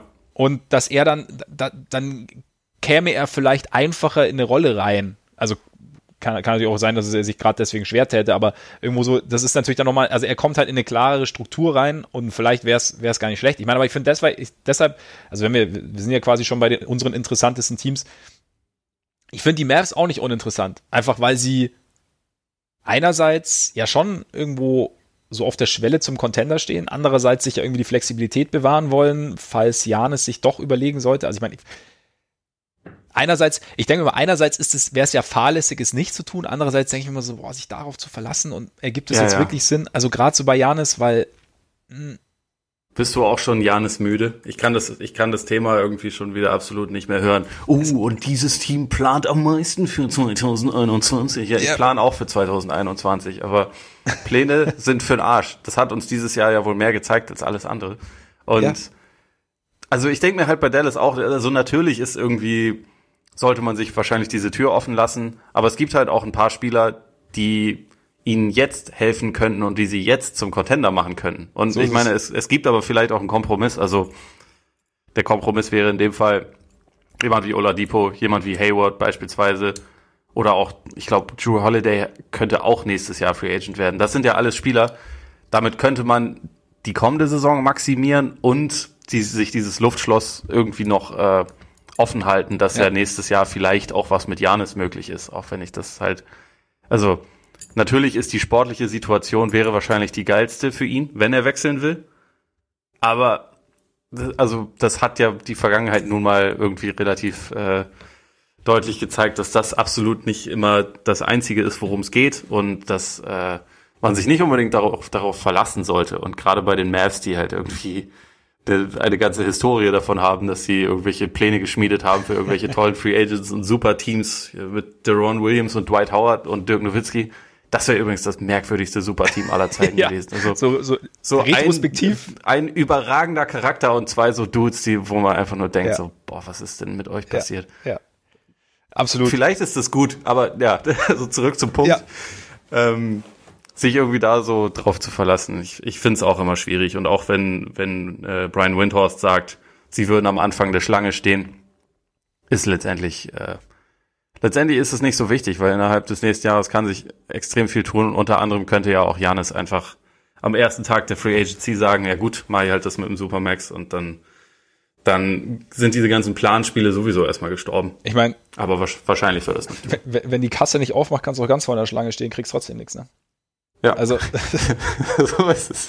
Von daher. Und wenn sie schon jemand ausgeraubt hat, auch. Nicht. Ja, eben, eben. Also ja, und ich finde auch, ich finde es halt, und das ist, das äh, habe ich auch zum Beispiel mit Blick auf die Netz oder so, die ich jetzt auch äh, alles, also unsere interessanteren Teams von Sommer, mich nervt mittlerweile so dieses in der Theorie ähm, das Scheitern ausklammern wollen, indem man halt einfach so viele Stars wie möglich ansammelt und dann halt so Teams irgendwie ja, keine Ahnung, halt, dass die Teams halt so ein bisschen auffüllt. Das nervt mich mittlerweile, weil ich denke, also, was du halt bei den Mavs hast, klar, du hast halt, Porzingis ist halt einfach die Frage Gesundheit, also jetzt halt eben auch ja. in, in, den Playoffs, dann war er, war er raus, dann am Ende der Serie gegen die Clippers. Von daher ist, sind da vielleicht noch ein bisschen mehr Fragezeichen, du möchtest dich da vielleicht auch ein bisschen absichern, aber ich fände es halt viel spannender, wenn man jetzt halt sich, und natürlich, Janis und Luca sähe gar nicht so schlecht aus im also dann bräuchtest, bräuchtest du wahrscheinlich auch Porzingis nicht, ne? Ja, also dann genau. kannst du auch Janis zum Fünfer machen, was weiß ich. Ja, aber jetzt, ich fände es halt schon ganz geil, irgendwie halt jetzt zu versuchen, halt auch ein Team aufzubauen einfach. Das halt, wo die, die, die einzelnen Spieler halt sich bestmöglich ergänzen, wo du dann halt einfach eine, eine Tiefe von einfach acht Spielern hast, die halt irgendwo, die halt gut zusammenpassen. Und ich würde mich, ich, ich weiß nicht, ich glaube, es ist Utopie, aber ich würde mir einfach mehr wünschen, dass das Teams ein bisschen mehr dazu übergehen, halt irgendwie so eine, einfach so eine, also natürlich ist es schwierig, weil, weil das natürlich auch eigentlich dann irgendwo eine Optimalsituation ist, aber halt mehr Balance reinzubringen, wenn ich Superstars habe und nicht zu schauen, okay, ich, ich brauche jetzt unbedingt noch einen dritten. Wir haben jetzt zwei Stars und wir brauchen jetzt unbedingt noch einen dritten. Sondern, also, keine Ahnung, ja. ich, für mich, ich meine, wie oft waren wir in der Situation, dass es dann irgendwie ja, dann, dass sich dann einer verletzt hat und plötzlich hat es dann irgendwie dann doch nicht mehr ganz gereicht. Und, und, und irgendwo denke ich mir, wenn ich dann also jetzt die, die, die Raptors jetzt zum Beispiel als Beispiel, klar, sie sind jetzt dann nicht ins, in den Playoffs war es dann irgendwo schwierig, aber obwohl Kawhi weg war, haben sie immer noch ein extrem hohes Niveau halten können. Und einfach irgendwo halt, weil einfach das, das Team an sich und klar, du hast sehr, sehr kluge Spieler bei den, bei den Raptors, du hast auch mit, mit, mit, mit Lowry einen guten Anführer, glaube ich, aber halt einfach so eine, ja, einfach ein Team, ein homogenes Team zusammenzustellen, um Stars herum, fände ich persönlich mittlerweile viel interessanter, als zu sagen, well, geil, wir haben jetzt hier eine Big Three oder vielleicht sogar eine Big Four oder was auch immer. Also ich bin irgendwie Big 5000 Teams. Ja, ja. Also ich, ich weiß, was du meinst. Außerdem haben wir doch jetzt auch gesehen, es braucht ja nur zwei Superstars. Müssen halt nur so dann auch die Besten auf ihrer Position sein und einer davon muss der Beste aller Zeiten sein. Dann, dann passt das ja alles wunderbar zusammen. Aber äh, nee, also grundsätzlich grundsätzlich fände ich es manchmal auch ganz nett, wenn man sich einfach so ein bisschen bisschen mehr auf das, auch auf die Gegenwart konzentrieren ja. könnte, was sowas angeht und ein bisschen weniger auf, oh, aber dann ist ja vielleicht auch wieder, dann könnte ja der verfügbar sein und so. Also, aber es ist halt einfach ein bisschen die Realität. Ja. Also wird man jetzt auch nicht ändern können. Ich würde jetzt, ich würde jetzt den Maps auch nicht vorwerfen, wenn sie sich sagen, wir halten unsere Bücher mal bedeckt für nächsten Sommer, ja. nur für den Fall, weil, also das ist ja einfach gutes Management, muss man einfach so machen ich, ich fände nur, also sowohl bei Ihnen als auch zum Beispiel bei Miami, die ja in einer vergleichbaren Situation sind, ganz gut, wenn man als Team sowieso eigentlich schon ziemlich nah dran ist. Und meiner Meinung nach sind das auch die Mavs, die halt in dieser Saison echt häufig am Ende von, von Spielen über ihre Unerfahrenheit so ein bisschen gestolpert sind und defensiv auf jeden Fall noch nicht so gut waren. Die hatten ja trotzdem irgendwie schon das drittbeste Net-Rating im Westen und die beste Offense. Die sind ja nicht so weit weg. Ja, Luca eben. wird nächstes Jahr noch mal ein bisschen besser sein. Er und Porzingis kennen sich dann auch noch ein bisschen mehr und so. Also das ist ja ein Team, was nächstes Jahr durchaus, sie sind jetzt nicht Top-Favorit, aber sie können ja einer der, ein, ein Contender sein. Es gibt ja nächste Saison, stand jetzt zumindest nicht irgendwie ein Team, was über allen thront. Also wie jetzt diese, diese Warriors der Durant-Jahre, wo ja. du nicht dran vorbeikommst, sondern das sind ja, also auch die Lakers, die jetzt eine sehr souveräne Playoffs gespielt haben, fand ich, waren ja nicht ein perfektes Team, was unschlagbar ist, sondern es, sie ja. waren jetzt halt einfach das beste Team. Aber es ist ja nicht unmöglich, dass es nächste Saison auch ein anderes sein kann. Und sowohl Dallas als auch Miami, die beide natürlich Janis haben wollen, weil wer will Janis nicht haben, sollten. Deswegen finde ich nicht unbedingt vergessen, dass sie, oder, oder nicht vergessen, aber das äh, ignorieren, dass sie ja vielleicht auch nächstes Jahr ja. Meister werden können. Es ist ja nicht unmöglich. Nee, eben. Und genau das meine ich. Eben, wenn du halt dann die, da die richtige Entscheidung triffst und was du natürlich angesprochen hast, also du sagst so eine gewisse Flexibilität, also du holst dir quasi sehr gute Spieler, die bei dir ins Teamgefüge passen, deren Verträge aber gleichzeitig irgendwie auslaufen, dass du es noch irgendwie machen kannst, dass du so ein bisschen zweigleisig fahren kannst, ist natürlich immer die Frage, ob die Spieler dann auch mitmachen. Also, ob ein Oladipo ja. sagt, okay, ich komme, dann schauen wir mal, ob ihr Janis bekommt nächstes Jahr wenn, oder ob, wie es mit uns funktioniert und wenn, also, ja, aber könnte natürlich aus seiner Sicht auch irgendwie Sinn ergeben, weil natürlich die, die, die Fragezeichen, die bei uns jetzt gerade da sind, werden wahrscheinlich auch bei, bei den Teams irgendwo da sein. Und wenn er jetzt eine Saison hat in Dallas zum Beispiel, in der er ja nochmal irgendwie so ein bisschen mehr Konstanz wieder reinbringen kann in seine Leistung, wo er dann irgendwie auch so seinen, seinen eigenen, ja, sich wieder interessanter macht, beziehungsweise wieder ein bisschen mehr Ausrufezeichen hinter seine Leistung bringen kann, dann könnte es ja für ihn so oder so sinnvoll sein. Also ob, Auf jeden ob, Fall. Also er will ja einen Szenenwechsel. Genau. Und also ich glaube nicht, dass es eine schlechte Situation ist neben jemandem wie Doncic, der dazu halt auch irgendwie, also nicht nur selber ein überragender Scorer, sondern auch einer der besten Passer der Liga ist. Ja. Äh, das schadet dir ja nicht, wenn du neben so jemandem spielst ja, und irgendwie eben. eine vierte Saison spielst und vor allem dann vielleicht sogar weit kommst. Und dann kann es ja auch das Szenario geben, dass halt, dass der halt in Dallas bleibt. Also was weiß ich, das ist Klar, ja auch alles irgendwie überhaupt nicht. Denn der ist ja so in der in der Form, die wir von ihm leider zuletzt 2018 gesehen haben, ist er ja ein absolut legitimer Star. Absolut. Und wäre ja auch das, was Dallas braucht quasi. Aber gut, egal. So, so viel zu, zu den Mavs und äh, Oladipo. Ja, das stimmt. Es reicht auf jeden Fall mit den Mavs. Und es, es gibt ja noch diverse interessante Teams. Also, und Spieler und was auch immer. Und Ole, man munkelt, man munkelt, dass es rund um San Francisco und die Bay Area gar nicht so uninteressant sein könnte. Ja, kommenden Sommer. Definitiv. Also, ich meine. Kommende Offseason, Mann. Entschuldigung, es war keine Absicht. Kein Problem. Ähm, ja, also wir, wir gehen ja jetzt eh auf einen Draft zu, wo eigentlich die ersten beiden Teams den Pick wahrscheinlich nicht unbedingt behalten wollen. Also die Timberwolves ja. an Nummer eins denken, dass sie im Win-Now-Modus sind und äh, dass sie deswegen Veteranenhilfe brauchen. Kann man so für sich definieren, ob das irgendwie angebracht ist. Bei den Warriors ist es ja. angebracht, äh, denke ich mal. Also sie haben halt das als potenzielle Trade-Chips. Sie haben den, also vielleicht, wenn sie wollen, auch den Andrew Wiggins-Vertrag als, als Trade-Chip.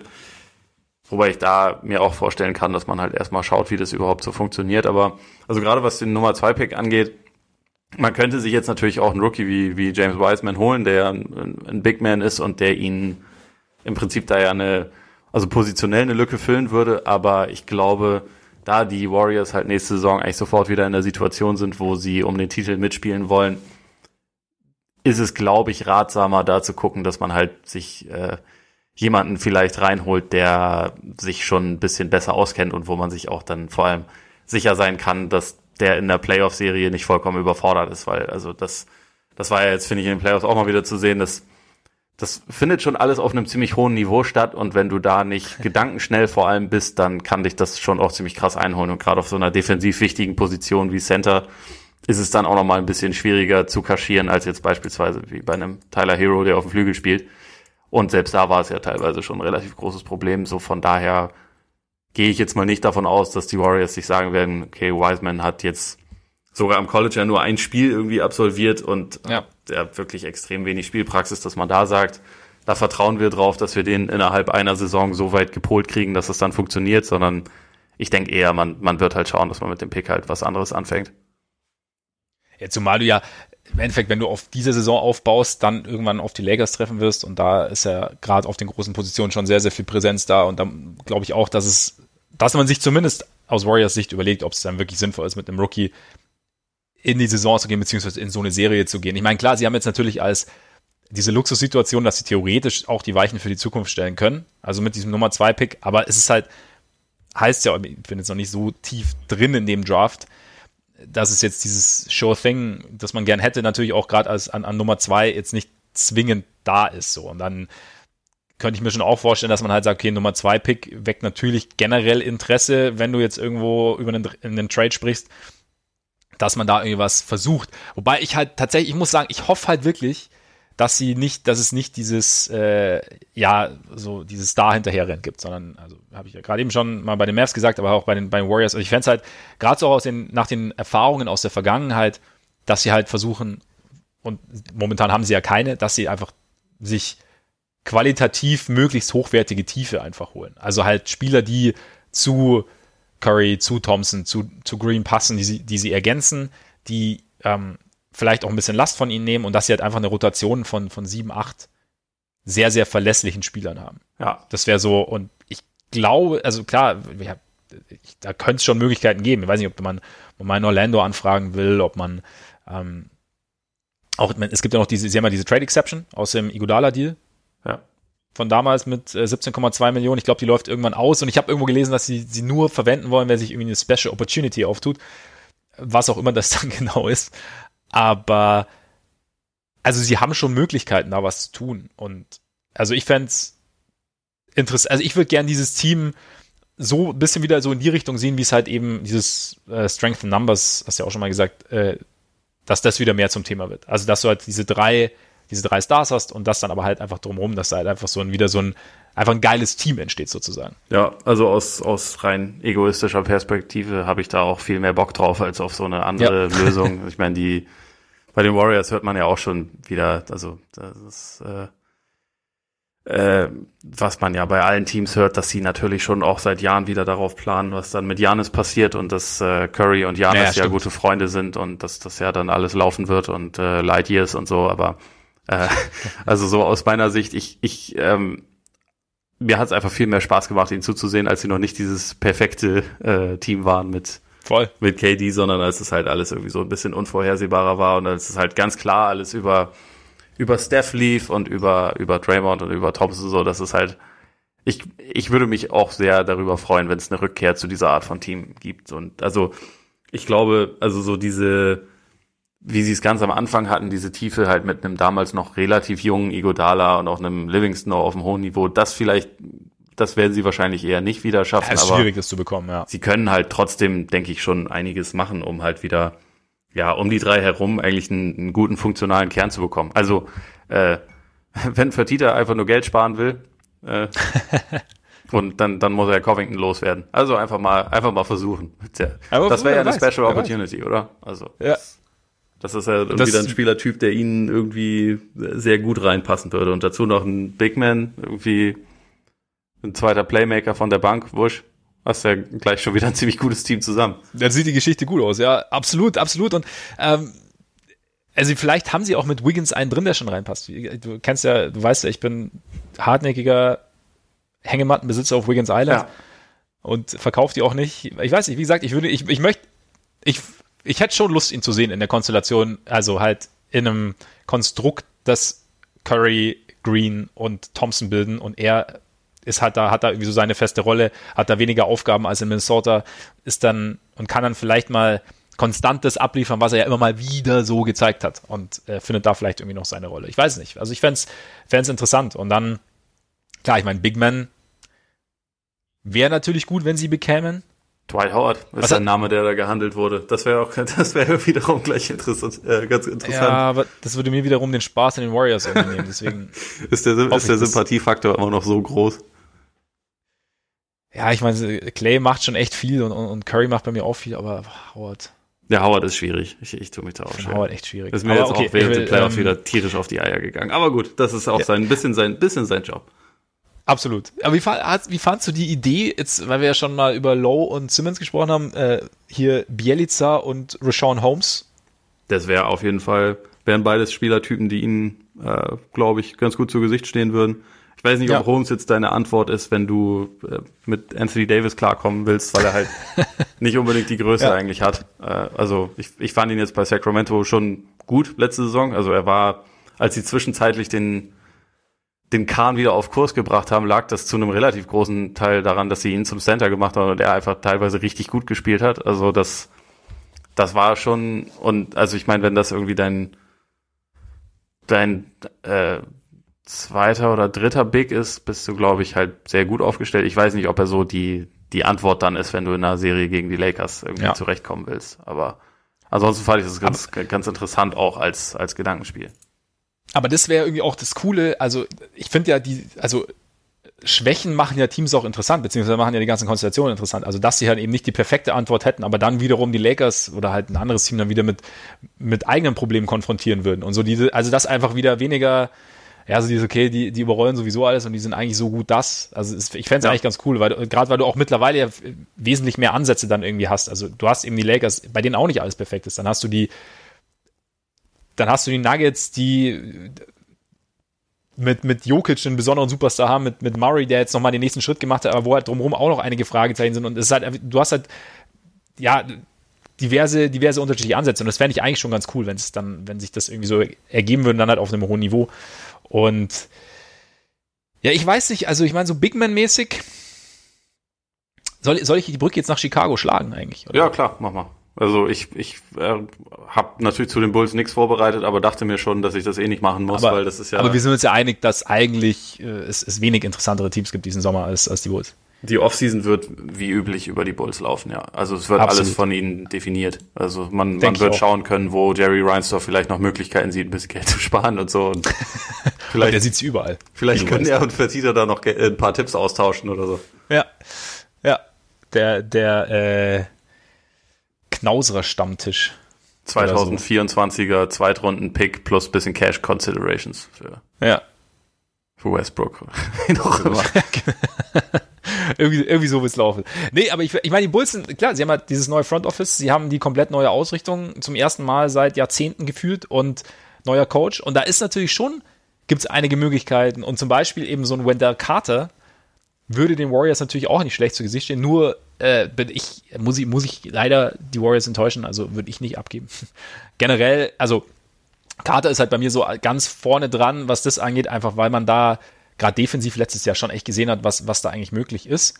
Klar, du hast immer die Verletzungsproblematik, aber es ist halt, für, für ein Rundenspiel hat er ein bisschen die Offense gefehlt und da aber hat er einfach letztes Jahr, hatte ich so den Eindruck, dass ihm einfach irgendwie ganz, ganz deutlich gesagt wurde, was er darf und was er nicht darf, dass es aber nicht unbedingt mit seinem Spielertyp vereinbar war. Und dass er deshalb irgendwie so eine, so eine Zögerlichkeit entwickelt hat, die halt seine Offense einfach insgesamt geschadet hat. Also ich glaube, dass da, dass da deutlich mehr drin ist. Und deswegen würde ich ihn echt gern unter, unter Donovan sehen. Und generell ist, glaube ich, und das ist für mich allgemein ein Punkt einfach bei den, bei den Bulls, gerade bei den jungen Spielern, äh, bei Lauri genauso, einfach, dass da man letztes Jahr einfach gesehen hat, also es gab komische Einbrüche und es, oder beziehungsweise Stagnationen, die jetzt so nicht zu erwarten waren.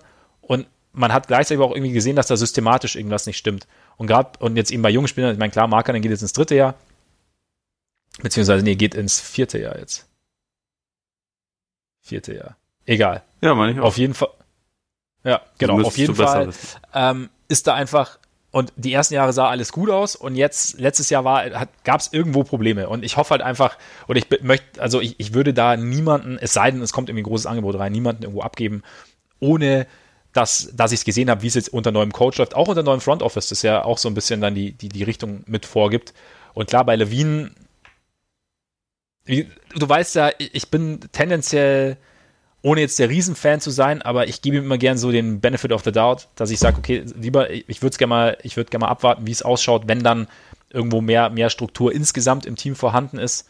Wo ich halt, was bei mir halt Fragezeichen sind, ist die, die Konstellation Kobe White Levine das sehe ich noch nicht ganz so irgendwie. Ja, zu Recht. Also, also sind halt irgendwie dann in gewisser Hinsicht schon ein bisschen, bisschen ähnliche Spielertypen. Aber auch da, also wie du schon sagst, ich glaube auch, dass, dass die Bulls ganz gut damit beraten sind, wenn sie jetzt nicht, also gerade bei den jungen Spielern das nicht überstürzen und da Leute irgendwie für einen niedrigen Preis abgeben, weil sie denken, das war jetzt bisher hat das noch nicht so ja. gut zusammengepasst und wir müssen da jetzt was ganz Neues probieren, sondern äh, es macht, glaube ich, schon am meisten Sinn, wenn man jetzt halt Donovan ein bisschen, bisschen machen lässt und dann abwägt. Also die interessanteste Personalie finde ich da, also äh, so was Carter angeht, stimme ich dir voll zu. Der, der sollte weitestgehend untouchable sein, außer, also natürlich, außer es kommt jetzt irgendwas total krasses rein, aber ja. spannend finde ich halt Markanen, weil das halt jemand ist, der, glaube ich, den könnte man jetzt wahrscheinlich für verhältnismäßig wenig bekommen. Es ist eigentlich ein relativ großes Talent und trotzdem hat man halt so eine gewisse Stagnation in der Entwicklung gesehen und ich glaube für so ein für so ein Team, wo halt extrem wenig Talent aktuell vorhanden ist wie Charlotte oder so, da macht es glaube ich es wäre jetzt nicht unbedingt die falsche Idee, sich zumindest mal zu melden und mal zu fragen, hey, ja. ähm, was was kann man denn da so machen? So was was habt ihr euch denn für den vorgestellt und ich glaube, da müssen auch die Bulls, weil er nun mal nächstes Jahr dann im Prinzip schon bezahlt werden müsste, wenn nicht es jetzt früh in dieser Offseason eine, Extension gibt, was natürlich auch passieren kann, äh, müssten sie sich halt überlegen, ist das jemand, mit dem wir langfristig planen oder ist das jemand, der vielleicht vielleicht in der Langzeitplanung dann neben Carter für uns gar nicht so gut aussieht und wir, wir geben den jetzt halt lieber ab. Also ja. das, das wäre für mich so eine Personalie, die ganz spannend ist. Was, was diese Levine-White-Geschichte angeht, Finde ich auch ein bisschen kompliziert. Äh, auch da könnte man überlegen, es Donovan einfach mal versuchen zu lassen. Wenn sich jetzt beispielsweise die Nets melden und denken, Levine ist ihr dritter Star, dann, äh, dann so be it, ne? Also wenn irgendwie ja. das, das Angebot passt, warum nicht? Ja, dann her mit Spencer Dinwiddie und dann und Jared Allen wahrscheinlich. Und Jared Allen. Und was auch immer. Aber da bist du natürlich wieder Carter, Jared Allen. Ja. Nee, also, optimal. Ich meine, das ist ja das Ding, aber noch ganz kurz zurück auf, auf, auf Marken und Karte, weil eigentlich in der Theorie sollte das ja gar nicht so schlecht funktionieren. Also du hast halt. Das könnte einen, gehen, ja, das stimmt. Also von daher, wie gesagt, deswegen da, aber ja, klar, ich meine, wenn jetzt, wenn die Nets irgendwas versuchen wollen mit Levine,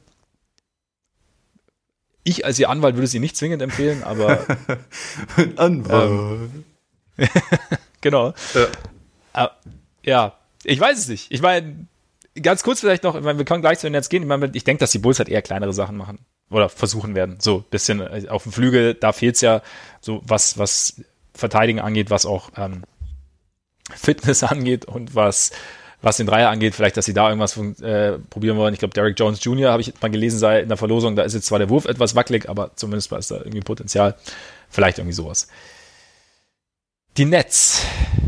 Ja, die Nets sind insofern spannend, weil man halt nicht so ganz weiß, welche, welche Prioritäten ganz an oberster Stelle stehen, wenn es um Entscheidungen geht. Also wo, wo wir jetzt ja beispielsweise, wenn wir Jared Allen schon genannt haben, das ist ja, ja. so jemand, wo man denken würde, eigentlich müsste der ja Teil der Langzeitplanung bei ihnen sein, weil er eigentlich nicht so ganz schlecht da reinpasst. Und dann hat man aber diese Konstellation, dass halt er sich die Position teilt mit dem besten Kumpel von KD und Kyrie, die irgendwie das alles so ein bisschen damals ja fast so verkauft haben, als wäre da eine Big Three nach, ähm, nach Brooklyn gewechselt mit äh, DeAndre Jordan und den beiden. Und dadurch, also würde ich jetzt auf jeden Fall nicht darauf wetten, dass äh, Jared Allen auch nächste Saison noch bei den Nets spielt. Und ich weiß nicht, was die sich da für ihn vorstellen oder ob da vielleicht auch äh, wir überrascht werden, aber es, ich glaube, das ist alles andere als sicher. Und also, dass bei Karis LeVert irgendwie die Möglichkeit besteht, dass es einen Deal gibt,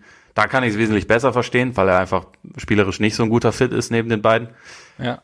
Ähm, aber ja, das, das sind halt so Personalien. Auch bei, bei Spencer Dinwiddie ist es nicht so ganz klar, wie es weitergeht. Und das sind halt eigentlich alles ganz gute Spieler, die auch wirklich nicht uninteressant Absolut. sind und die die irgendwie einen interessanten Gegenwert bekommen können. Die Frage ist halt in Brooklyn immer, denken die wirklich, sie brauchen zwingend noch irgendwie einen dritten Superstar oder kennt man da vielleicht auch, wenn man zwei hat, die ja offensiv wirklich eigentlich über jeden Zweifel fast erhaben sind, da halt eher schauen, dass man auch, auch hier so ein bisschen mehr auf Tiefe geht. Aber man hört es ja immer wieder vehement, dass es um einen dritten Star geht, was ich ja irritierend finde, aber sind halt die Nets. Also mich, äh, gerade bei den Nets nervt's mich brutal. Also einfach, weil ich mir echt denke, das ist so, du hast, du hast ja mit Durant, hast ja den, du hast den dominanten, also klar, er war verletzt, aber du hast den dominantesten ähm, Scorer, Offensivspieler der letzten, des letzten Jahrzehnts wahrscheinlich. Und der, bei dem man auch davon ausgehen kann, also ich glaube, Anlauf wird er schon brauchen, aber der zumindest, ja, dessen, dessen Spiel vielleicht auch mit der Verletzung zurechtkommt. Klar muss man so ein bisschen schauen, aber und, und dann hast du Kyrie, der Fit ist vielleicht nicht ganz perfekt, aber man könnte ja da schon versuchen, okay, dann da noch einen besseren Fit draus zu machen, indem man halt einfach nicht sagt, okay, ich will so einen Superstar und ähm, Hauptsache der ist auch voll geil, sondern dass man halt sagt, okay, was, was passt denn genau dazu, was brauchen wir denn, was haben wir denn schon? Also ich meine, wie du sagst, Jared Allen passt vielleicht gar nicht so schlecht rein. Ähm, Joe Harris vor allem passt eigentlich auch ziemlich gut rein, ja. den sie ja eventuell, den sie ja auch verlängern sollten. Würde, ja, ich meine, es wird ich als Anwalt geben, ne? wiederum empfehlen. Ja.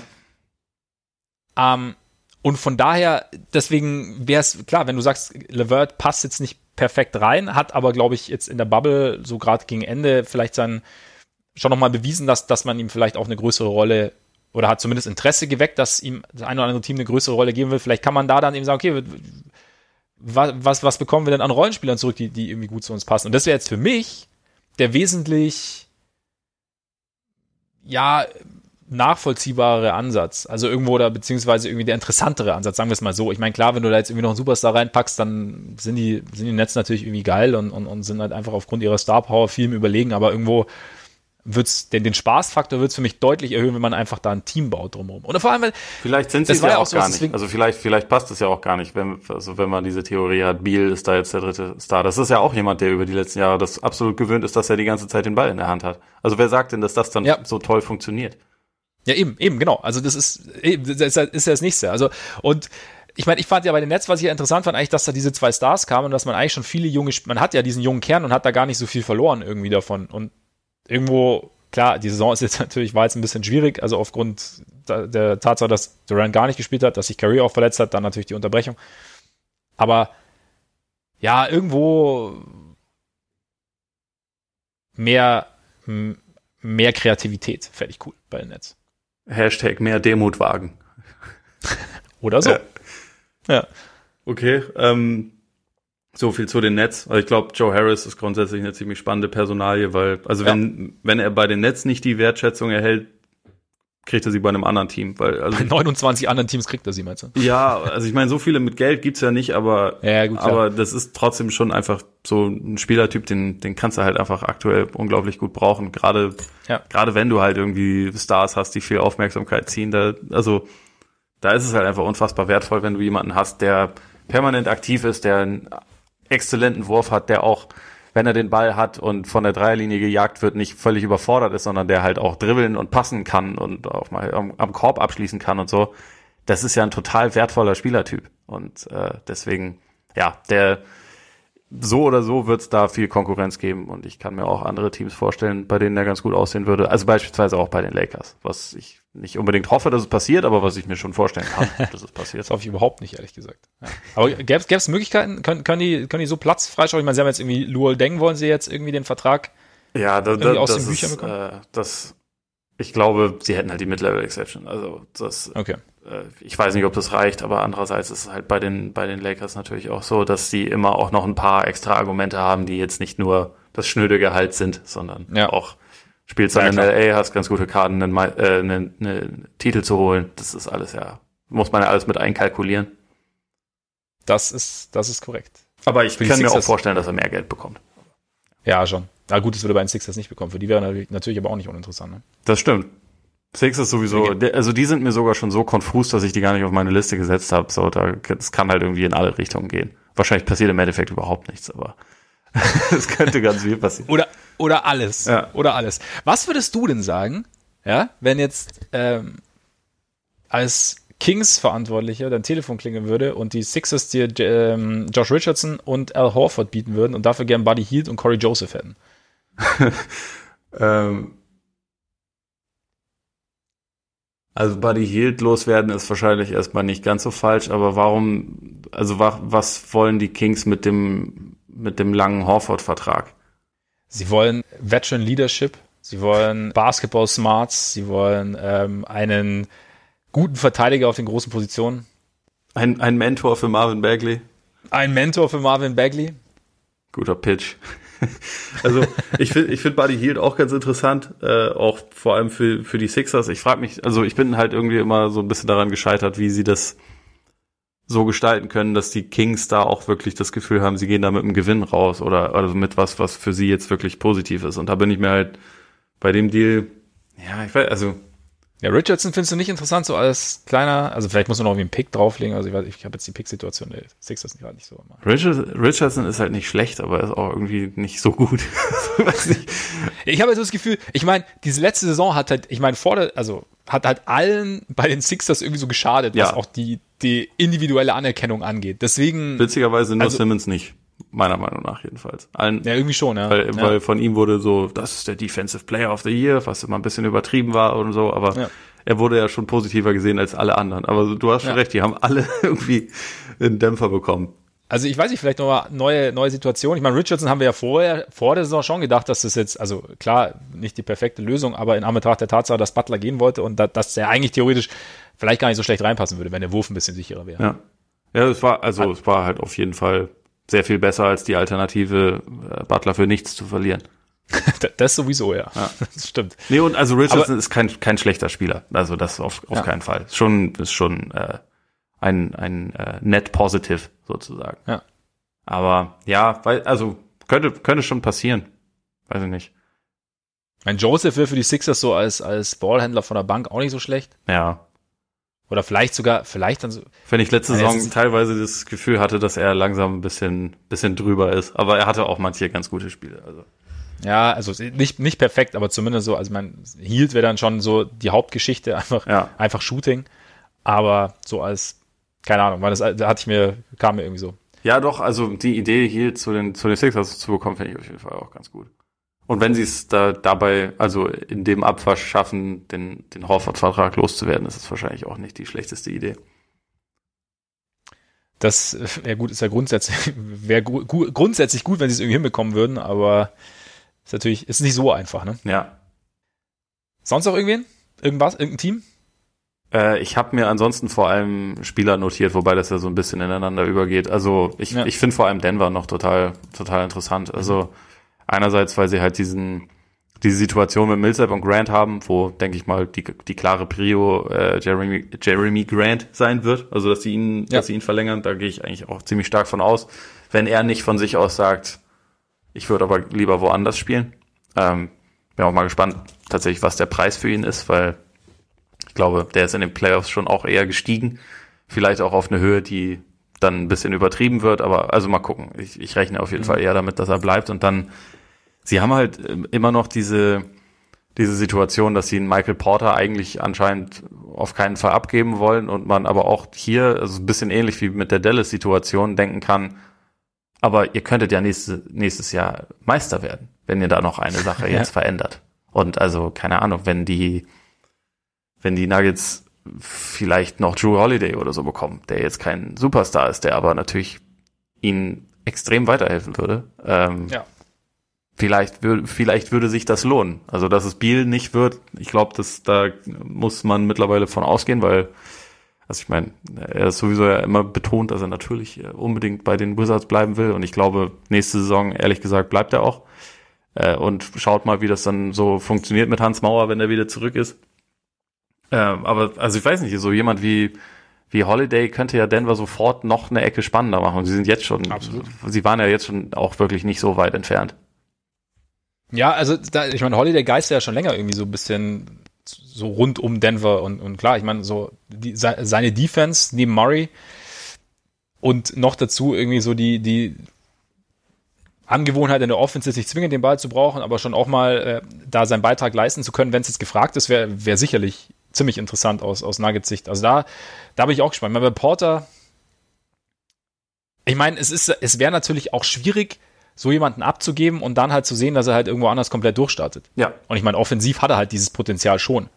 definitiv. Und defensiv, klar, eher fragwürdig, was da abgelaufen ist, aber es ist halt auch, ich meine, erste Saison und, und extrem jung und da muss man vielleicht irgendwie sehen, also ich, zum, zum Premium-Verteidiger wird er wahrscheinlich nicht mehr, aber er hat, er hat zumindest aber- die Länge und den Körper, ne? Also genau, ich habe halt immer medizinisch eigentlich die Bedenken. Und äh, gut, klar, kommt auch weil, dazu. also es, es hatte ja schon seine Gründe, dass er, obwohl er so als mit das größte Talent galt, irgendwie auf Position 14 gefallen ist, weil ihn die Teams untersucht haben. Gleichzeitig, also das würde mir halt immer so ein bisschen, bisschen zu denken geben, wenn es irgendwie darum geht, so den geben wir nicht ab. Und andererseits, die Nuggets können ihn jetzt aktuell natürlich medizinisch viel besser einschätzen als alle anderen Teams. Und wenn sie sagen, nö, der ist äh, solide wie eine Eiche. Den äh, da machen wir uns überhaupt keine Sorgen und den behalten wir, weil der wird in drei Jahren, äh, keine Ahnung, Topscorer der Liga sein, was auch immer. Dann, äh, dann muss man das wahrscheinlich respektieren. Aber ich, ja. ich denke mir halt immer nur, so wahrscheinlich würden sie jetzt gerade eher an einem relativ hohen Punkt verkaufen, wenn sie ihn jetzt abgeben würden. Weil ja. ich, ich, ich einfach meine Zweifel habe, dass er über die nächsten Jahre immer ein gesunder Spieler sein wird. Aber wie gesagt, das können sie natürlich im Endeffekt besser bewerten. Ja, also mit Sicherheit, klar. Also da und, und ja, wenn der, da ist ja auch der Punkt jetzt, wenn er bleibt und gesund bleibt, dann hast du ja, also da die Möglichkeit, dass sich da was tut oder dass er sich verbessert, ist ja auch relativ hoch. Von daher würde das allein das, selbst wenn sich nichts verändert, würde das die Nuggets ja auch schon interessanter machen. Ja. Naja. Christopher Paulus? Ja, das ist für mich, also ich meine, letztendlich, was diese, was diese Free Agency angeht, es fängt ja eigentlich alles an mit Janis, aber den klammern wir aus, weil wir beide keinen Bock mehr auf das Thema haben und dann ist eigentlich der genau. die spannendste Personalie Christopher Paulus, weil äh, eigentlich macht es in der jetzigen Situation nicht wahnsinnig viel Sinn für OKC ihn zu behalten. Ich glaube, man hat auf jeden Fall gesehen, dass sein sein sein Wert spielerisch noch da ist, obwohl der Vertrag schlecht ist. Das, also daran hat sich auch nichts geändert, aber es sind jetzt auch trotzdem nur noch äh, zwei Jahre es ist ein Spieler, der absolut noch zu den besten Spielern der Liga gehören kann. Also äh, der das über die gesamte Saison bewiesen hat, den man sogar, ja. wenn man total verrückt sein wollte, konnte man in die, ihn in die erweiterte MVP-Konversation packen. Und es gibt schon Teams, die halt vor allem so diese dieses Playmaking halt brauchen können. Ne? Also da kommen wir auch ja. immer als erstes dann quasi bei den Bugs an. Das wäre quasi die große Lösung, wenn sie ihn kriegen würden.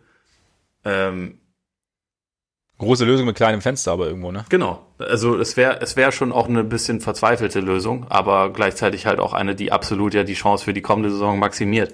Und ich glaube, ja. also die Bucks haben ja das durchklingen lassen, dass auch wenn Janis keine Extension unterschreibt, dass sie ihn halt nicht traden würden.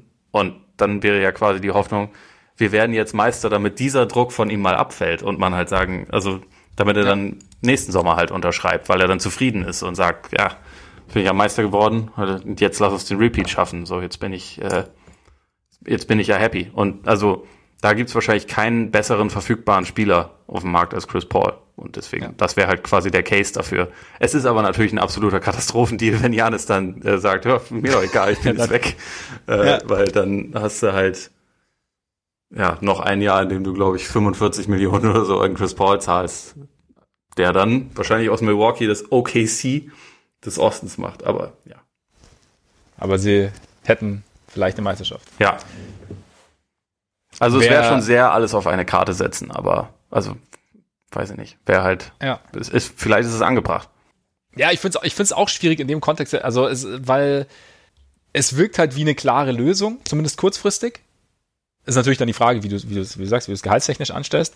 Aber es ist halt, da, es ist halt, man, man, du darfst natürlich als, als Front Office nicht nur kurzfristig denken. Und dann ist natürlich, was wir natürlich nicht wissen, welche Signale Janis jetzt wirklich gesendet hat. Also ich meine, es ist für mich, deswegen nervt mich das Thema auch so, klingt jetzt wenig nach Abschied, es hat eher so die Spekulation, ja, sie können ihm das nicht bieten, was er will und ähm, er, beziehungsweise er kriegt nicht die Unterstützung, die er braucht oder die er gern hätte, aber es ist halt alles spekulativ und baut darauf auf, dass alle anderen Teams Janis gern hätten. Ja, keine Ahnung. Ja, also, und es baut da schon auch auf den Erfahrungen der letzten Jahre auf. Das muss man schon auch dazu sagen. Er ist ja nicht der erste Star, bei dem es quasi so mit den Signalen auch so ein bisschen diesen Weg geht. Deswegen ist es, glaube ich, nicht komplett aus der Luft gegriffen, dass man ja, sich die wobei, Gedanken macht. Wobei, das stimmt. Aber ich tue mich da schon immer ein bisschen schwer, weil halt doch, auch wenn wenn es dann irgendwelche Parallelen gibt, also man, also es sind halt doch immer noch unterschiedliche Charaktere. Ja, ja das auf jeden Fall. Also deswegen weiß ich nicht, keine Ahnung, ich habe jetzt bei Janis noch nicht so, also eine gewisse Frustration nach einem überraschend frühen Playoff aus dieses Jahr, nach einem sehr, sehr bitteren Playoff aus letztes Jahr, kann ich schon verstehen. Und klar, wenn man dann auch, wenn man dann auch irgendwelche Probleme sieht, die sich jetzt irgendwie nicht gebessert haben, aber trotzdem wirkt Janis, habe ich ja schon oft gesagt, für mich eher wie jemand, der schon auch irgendwo versucht, dann da das halt an Ort und Stelle irgendwie, gerade so in Milwaukee mit der ganzen Entwicklung, die er da genommen hat und wie er sich da eingelebt hat, das an Ort und Stelle irgendwo äh, dann noch in die richtigen Bahnen zu lenken. Aber auch Spekulation meinerseits natürlich. Aber von daher, ja klar, wäre Paul natürlich schon, schon eine Möglichkeit irgendwo. Aber sie könntest du Chris Paul dir auch noch irgendwo anders vorstellen oder ein anderes Team vorstellen, das vielleicht dir vorstellen, das sagt bei Paul so, hm, Also die, die witzige Lösung wäre natürlich die Knicks. Äh, und auch ich, würd, ich würde es natürlich. trotzdem sogar auf eine gewisse Weise cool finden, weil die Knicks brauchen mal wieder irgendwas, Ja. irgendwas, was Spaß macht. Und äh, solange sie sich damit nicht irgendwie alles komplett zuballern, sondern im Endeffekt einfach nur sagen, wir haben jetzt hier zwei Jahre lang einen richtigen Star, der kann unseren jungen jungen Spielern ein bisschen was beibringen, der kann vielleicht mal wieder sowas wie ein respektables Team aus uns machen, das wäre ja schon ein Riesenfortschritt. Ich könnte mir schon vorste- vorstellen, dass man vielleicht so einen Weg geht. Ich glaube, es wäre besser als das gleiche quasi mit Russell Westbrook zu versuchen, was ja auch schon äh, Mhm. zu lesen war, dass das zumindest ein Gedankenspiel ist in New York. Ideal ist es natürlich nicht. Nee, also ich bin gerade am überlegen, welches Team, äh, also wo, wo man ihn jetzt aktuell noch ganz gut reinpacken könnte. Die, die, die Lakers wurden natürlich auch mit ihm in Verbindung gebracht, was natürlich auch schon wieder komplett absurd ist. Ja. Aber also, naja, ich meine, die Clippers natürlich, aber da sehe ich keinen Weg, wie das, wie das klappt. Also wie, wie man den Deal machen würde. Mhm. Bei den Sixers, ich meine, das war einer meiner ersten Vorschläge quasi zur Offseason, aber da muss halt quasi Harris plus plus Richardson wahrscheinlich und dann noch, also ich weiß nicht, wie viel man dann beidseitig irgendwie da noch bewegen müsste. Und aber also einfach im Sinne von ein äh, geiler Playmaker an der Seite von Simmons und Embiid, der auch ihn in Sachen Spielverständnis und glaube ich gerade Embiid in Sachen Professionalität auch ein bisschen was mitgeben kann. Das wäre jetzt nicht die Ja. schlechteste Idee. Inwieweit Doc und äh, Chris Paul wieder Bock aufeinander haben, vermag ich nicht zu beurteilen. Äh, ja, stimmt. es war ja nicht unbedingt nur die harmonischste Zeit, die sie damals hatten. Bei den Clippers, wobei das glaube ich eher zwischen den Spielern als zwischen den Coach, äh, dem Coach war, aber also genau weiß ich das natürlich auch nicht. Aber also ich meine, es ist halt wegen dem, wegen dem Vertrag echt schwer, da die, die richtige Kombination zu finden, weil einfach nicht so viele Teams da direkt den, den Fit mit abgeben können. Ja, ich bin gespannt. Ich meine, Simmons und, und Law haben ja auch die Suns ins, ins Spiel gebracht. Ja, Mit äh, dann Rubio und, glaube ich, Kelly Oubre oder so hatten sie gesagt. ja. Kann natürlich nach so einem 8-0 Bubble Run, kann man natürlich auch sagen, also jetzt, jetzt schieben wir die ganze Sache ein bisschen an. Nächste Saison 82-0, Ja, wenn es eine ganze genau. Saison gibt. keep the streak going. Für immer. Das Für 16-0 immer, genau. Playoffs. Auch nicht, auch nicht uninteressant. Also, Ja, weiß nicht. Aber ja, hast du, oder wer, hast du sonst noch irgendeinen Spieler oder irgendjemanden? also äh, grundsätzlich finde ich die Situation von Rüdiger Gebert noch ganz interessant. Also ich glaube, die anderen haben wir jetzt alle schon mal zumindest kurz Ja. angerissen. Ähm, ja, ja. Bei Gobert ist es einfach so eine Situation. Ich kann mir nicht vorstellen, dass sie halt eine vor, vorzeitige Vertragsverlängerung, also auf jeden Fall Supermax ist, glaube ich, komplett vom Tisch. Wäre auch völliger Schwachsinn, das zu machen, meiner Meinung nach.